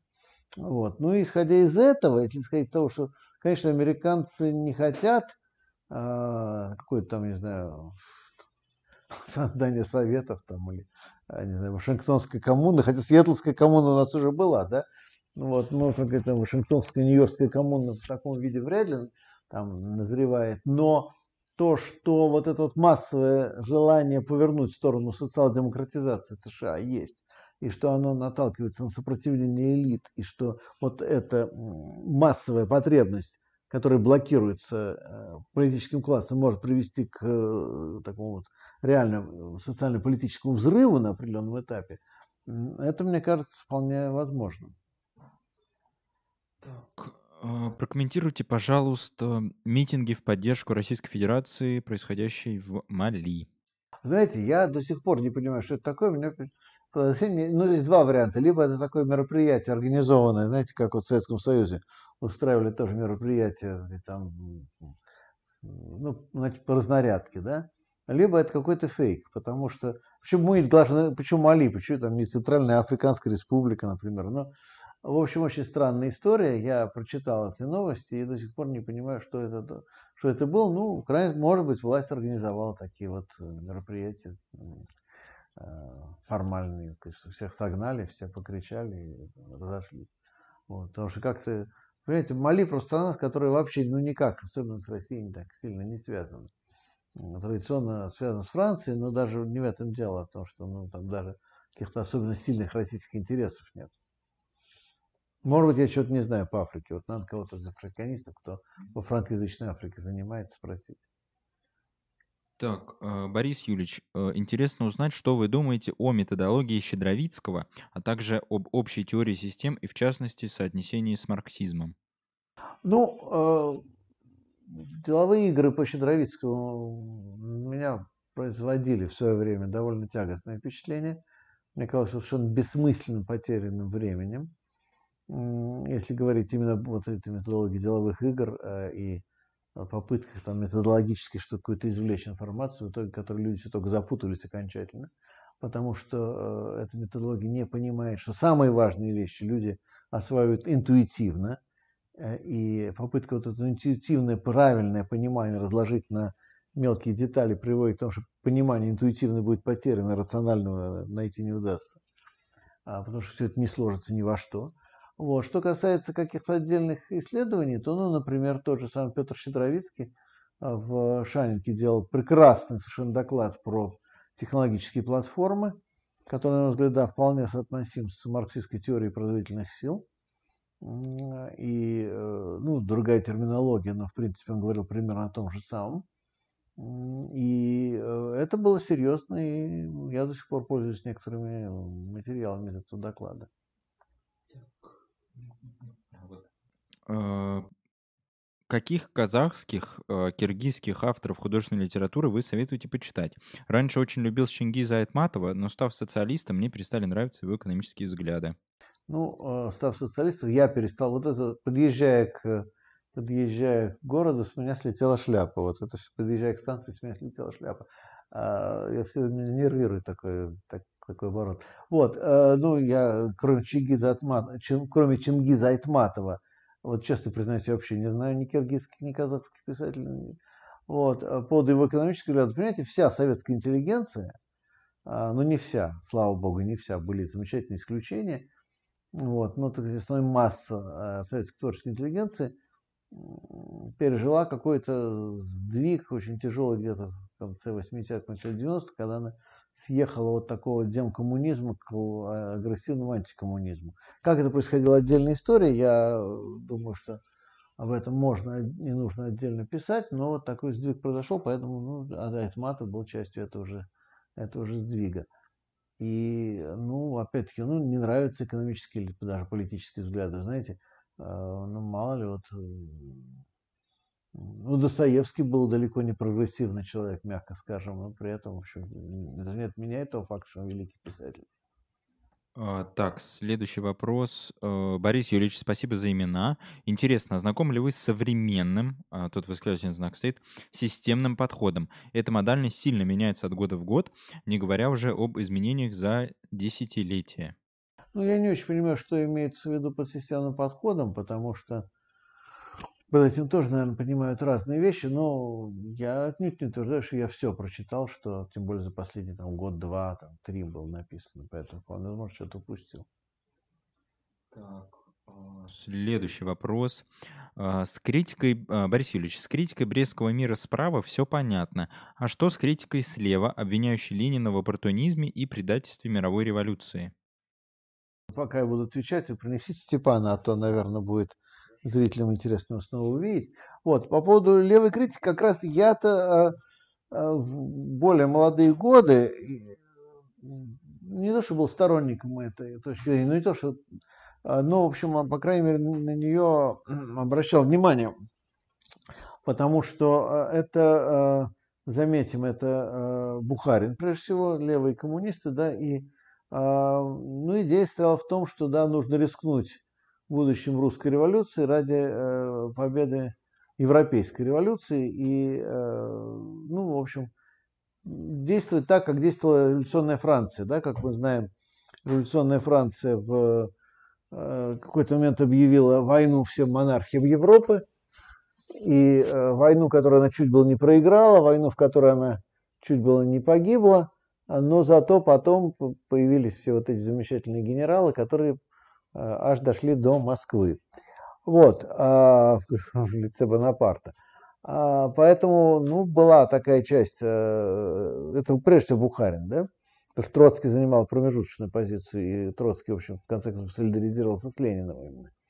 Вот, а Бухарин э, и левые коммунисты, да, говорили, давайте мы, и левые эсеры, кстати, давайте мы все-таки э, рискнем, да, мы пойдем на войну, даже если мы рискуем потерей Советской Республики а, и захватом Петрограда немцами. А, ну, задним числом невозможно сказать, что было бы, если бы они победили. Но а, в их позиции была определенная логика, но а, Ленин, в общем, тоже был, на мой взгляд, абсолютно прав, когда говорил, что это очень, мягко скажем, авантюрная логика. Еще одна вещь, которую Ленин, мне кажется, правильно оценил, что все-таки большевики получили массовую поддержку именно на том, что призывали прекратить войну. И, э, в общем-то, крестьянину, который возвращался с фронта и бежал, я бы даже сказал, разбегался с фронта, было не очень важно, на каких условиях будет война прекращена, ему было важно, что война прекратится. И э, большевики выполнили это обязательство. И тут есть другая вещь. Ну да, это вот версия революционной войны, предположим. А если бы просто был бы крах, да, не, даже не, не риск поражения в революционной войне, а просто крах, просто все бы развалилось, потому что а, те именно социальные группы, которые поддержали большевиков, а, скажем, в октябре 17 года, соответственно, октябре-ноябре, а просто бы их э, сочли предателями, что мы вас поддержали не для того, чтобы устроить революционную войну, а для того, чтобы просто мы пошли домой и начали урожай собирать. Понимаете, тоже надо понимать эти вещи. А, так, следующий вопрос. Борис Юрьевич, на вчерашнем стриме с Михаилом Световым вы обмолвились про то, что будете писать новую книгу. О чем она будет, когда планируете выпустить, и это будет книга в соавторстве или... Естественно, моя собственная книга. А, по крайней мере, пока никаких соавторств я не планирую. А книга, ну, я не люблю говорить про ненаписанные еще книги, но, в общем, это будет книга о, а, о стратегии левых в современном мире, о том, как левые долго отступали, и что им пора бы уже думать стратегически о наступательной политике. А с другой стороны, там будет просто обзор дискуссии о социализме, ну, опять же, как это выглядит из современного момента, а, и как, э, как вы даже сегодня понимать именно социалистическую стратегию. Так, э, тут интересуется, когда будет новый урок на Boosty? Я думаю, что через недельку примерно. Нет, ну, нет. В общем, дней через 10, я надеюсь, будет. Потому что там есть уже есть видео, которые уже просто надо, надо привести в порядок, и они будут. Там есть, потому что у меня есть архив видео записанный, его надо приводить в порядок. А. Э, читали ли вы книгу Смедли Батлера «Война – это рэкет»? Нет, не читал. Так.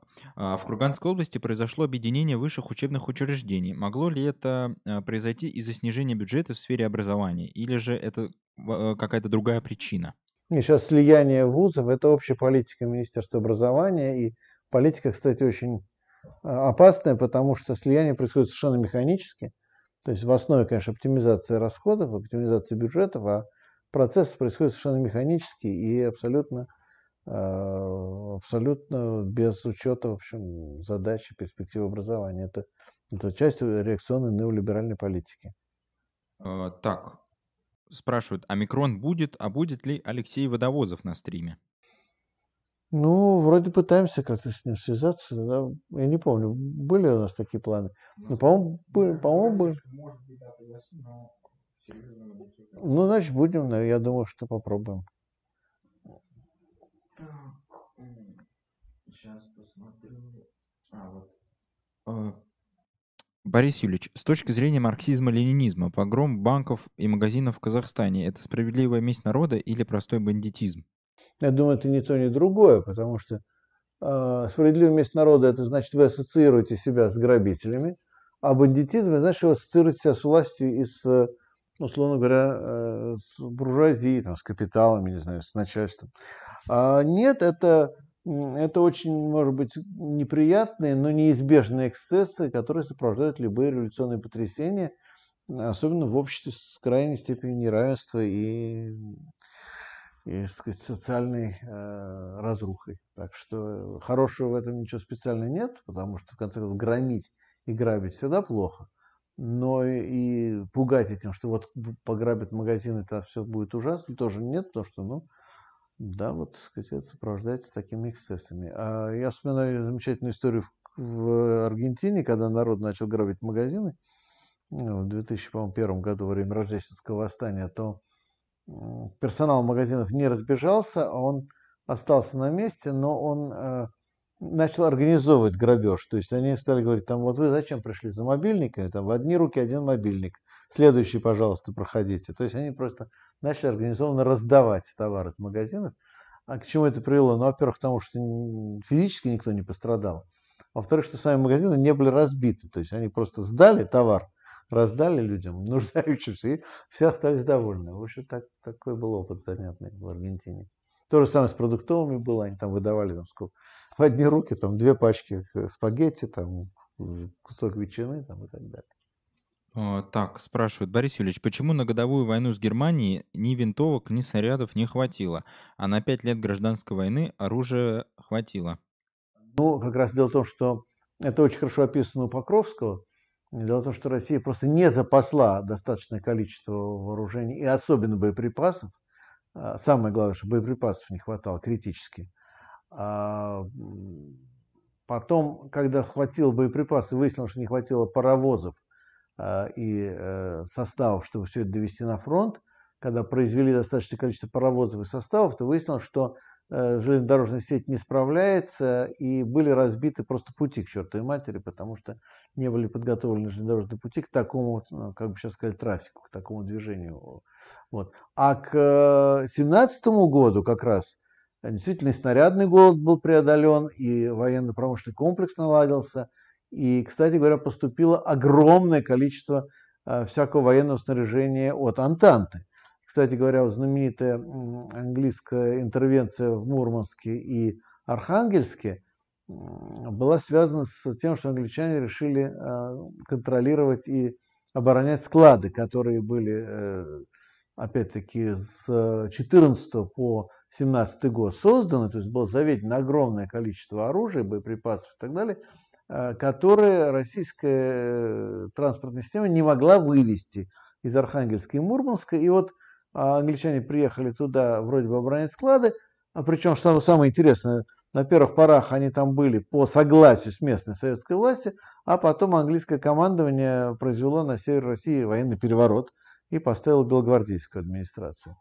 Вот. Э, ну, которые, опять же, те же самые белогвардейцы сидели на этих английских складах. Самое смешное, что, по-моему, эти склады так и лежали еще до 1941 года частично. А, но часть оружия была завезена уже внутрь э, России и, естественно, использовалась обеими сторонами во время э, гражданской войны. Ну, плюс еще поставки Антанты э, уже белогвардейцам, тоже не забываем. А, так, Борис Юрьевич, когда будет игровой стрим, жаждем вашу оценку Сталина в Hearts of Iron 4. Ну, товарищи, я, как, конечно, хотел бы поиграть, но, видите, важнее события в Казахстане или какие-то другие события такого рода. Ну, да, я думаю, что мы организуем игровой стрим, ну, наверное, ближе уже к весне. Ну что, вопросы закончились, у нас как раз и время подошло к концу. Ну и Степан уже посидел у меня на коленях к радости, я думаю, надеюсь, к радости зрителей. Дорогие друзья, давайте сейчас будем завершать стрим. Единственное, хотел просто еще одно маленькое замечание сделать по поводу вчерашнего стрима с, а, с Михаилом Световым, я просто очень думал про это в течение дня. И потому что, вот, знаете, вот я очень не люблю эти такие кондовые такие э, формулировки, типа там мелкобуржуазный идеолог, это то, что любили советские, э, советские идеологи, да, они очень любили какой-то припечатать, скажем, вот он, что он такой представитель, мелкобуржуазный идеолог. Но, знаете, вообще, если вот кому-то нужно вот, четко дать описание, что это такое. Посмотрите, как Михаил, с одной стороны, не любит крупный бизнес, не любит государство, с другой стороны, любит рынок и боится социализма. Ну вот, а дальше, так сказать, ну, сделайте выводы сами. Вот. А, но а, на этом, я думаю, мы закончим. Большое спасибо всем, кто посылал вопросы. А, я думаю, что полезно было послушать товарищей из Казахстана. А, большое спасибо всем, кто посылал пожертвования. А, кто дает советы, поддерживает канал какими-то мыслями, идеями, рекомендациями. А, делайте перепосты, подписывайтесь, ставьте лайки, ну и мы делаем этот канал вместе, дорогие друзья.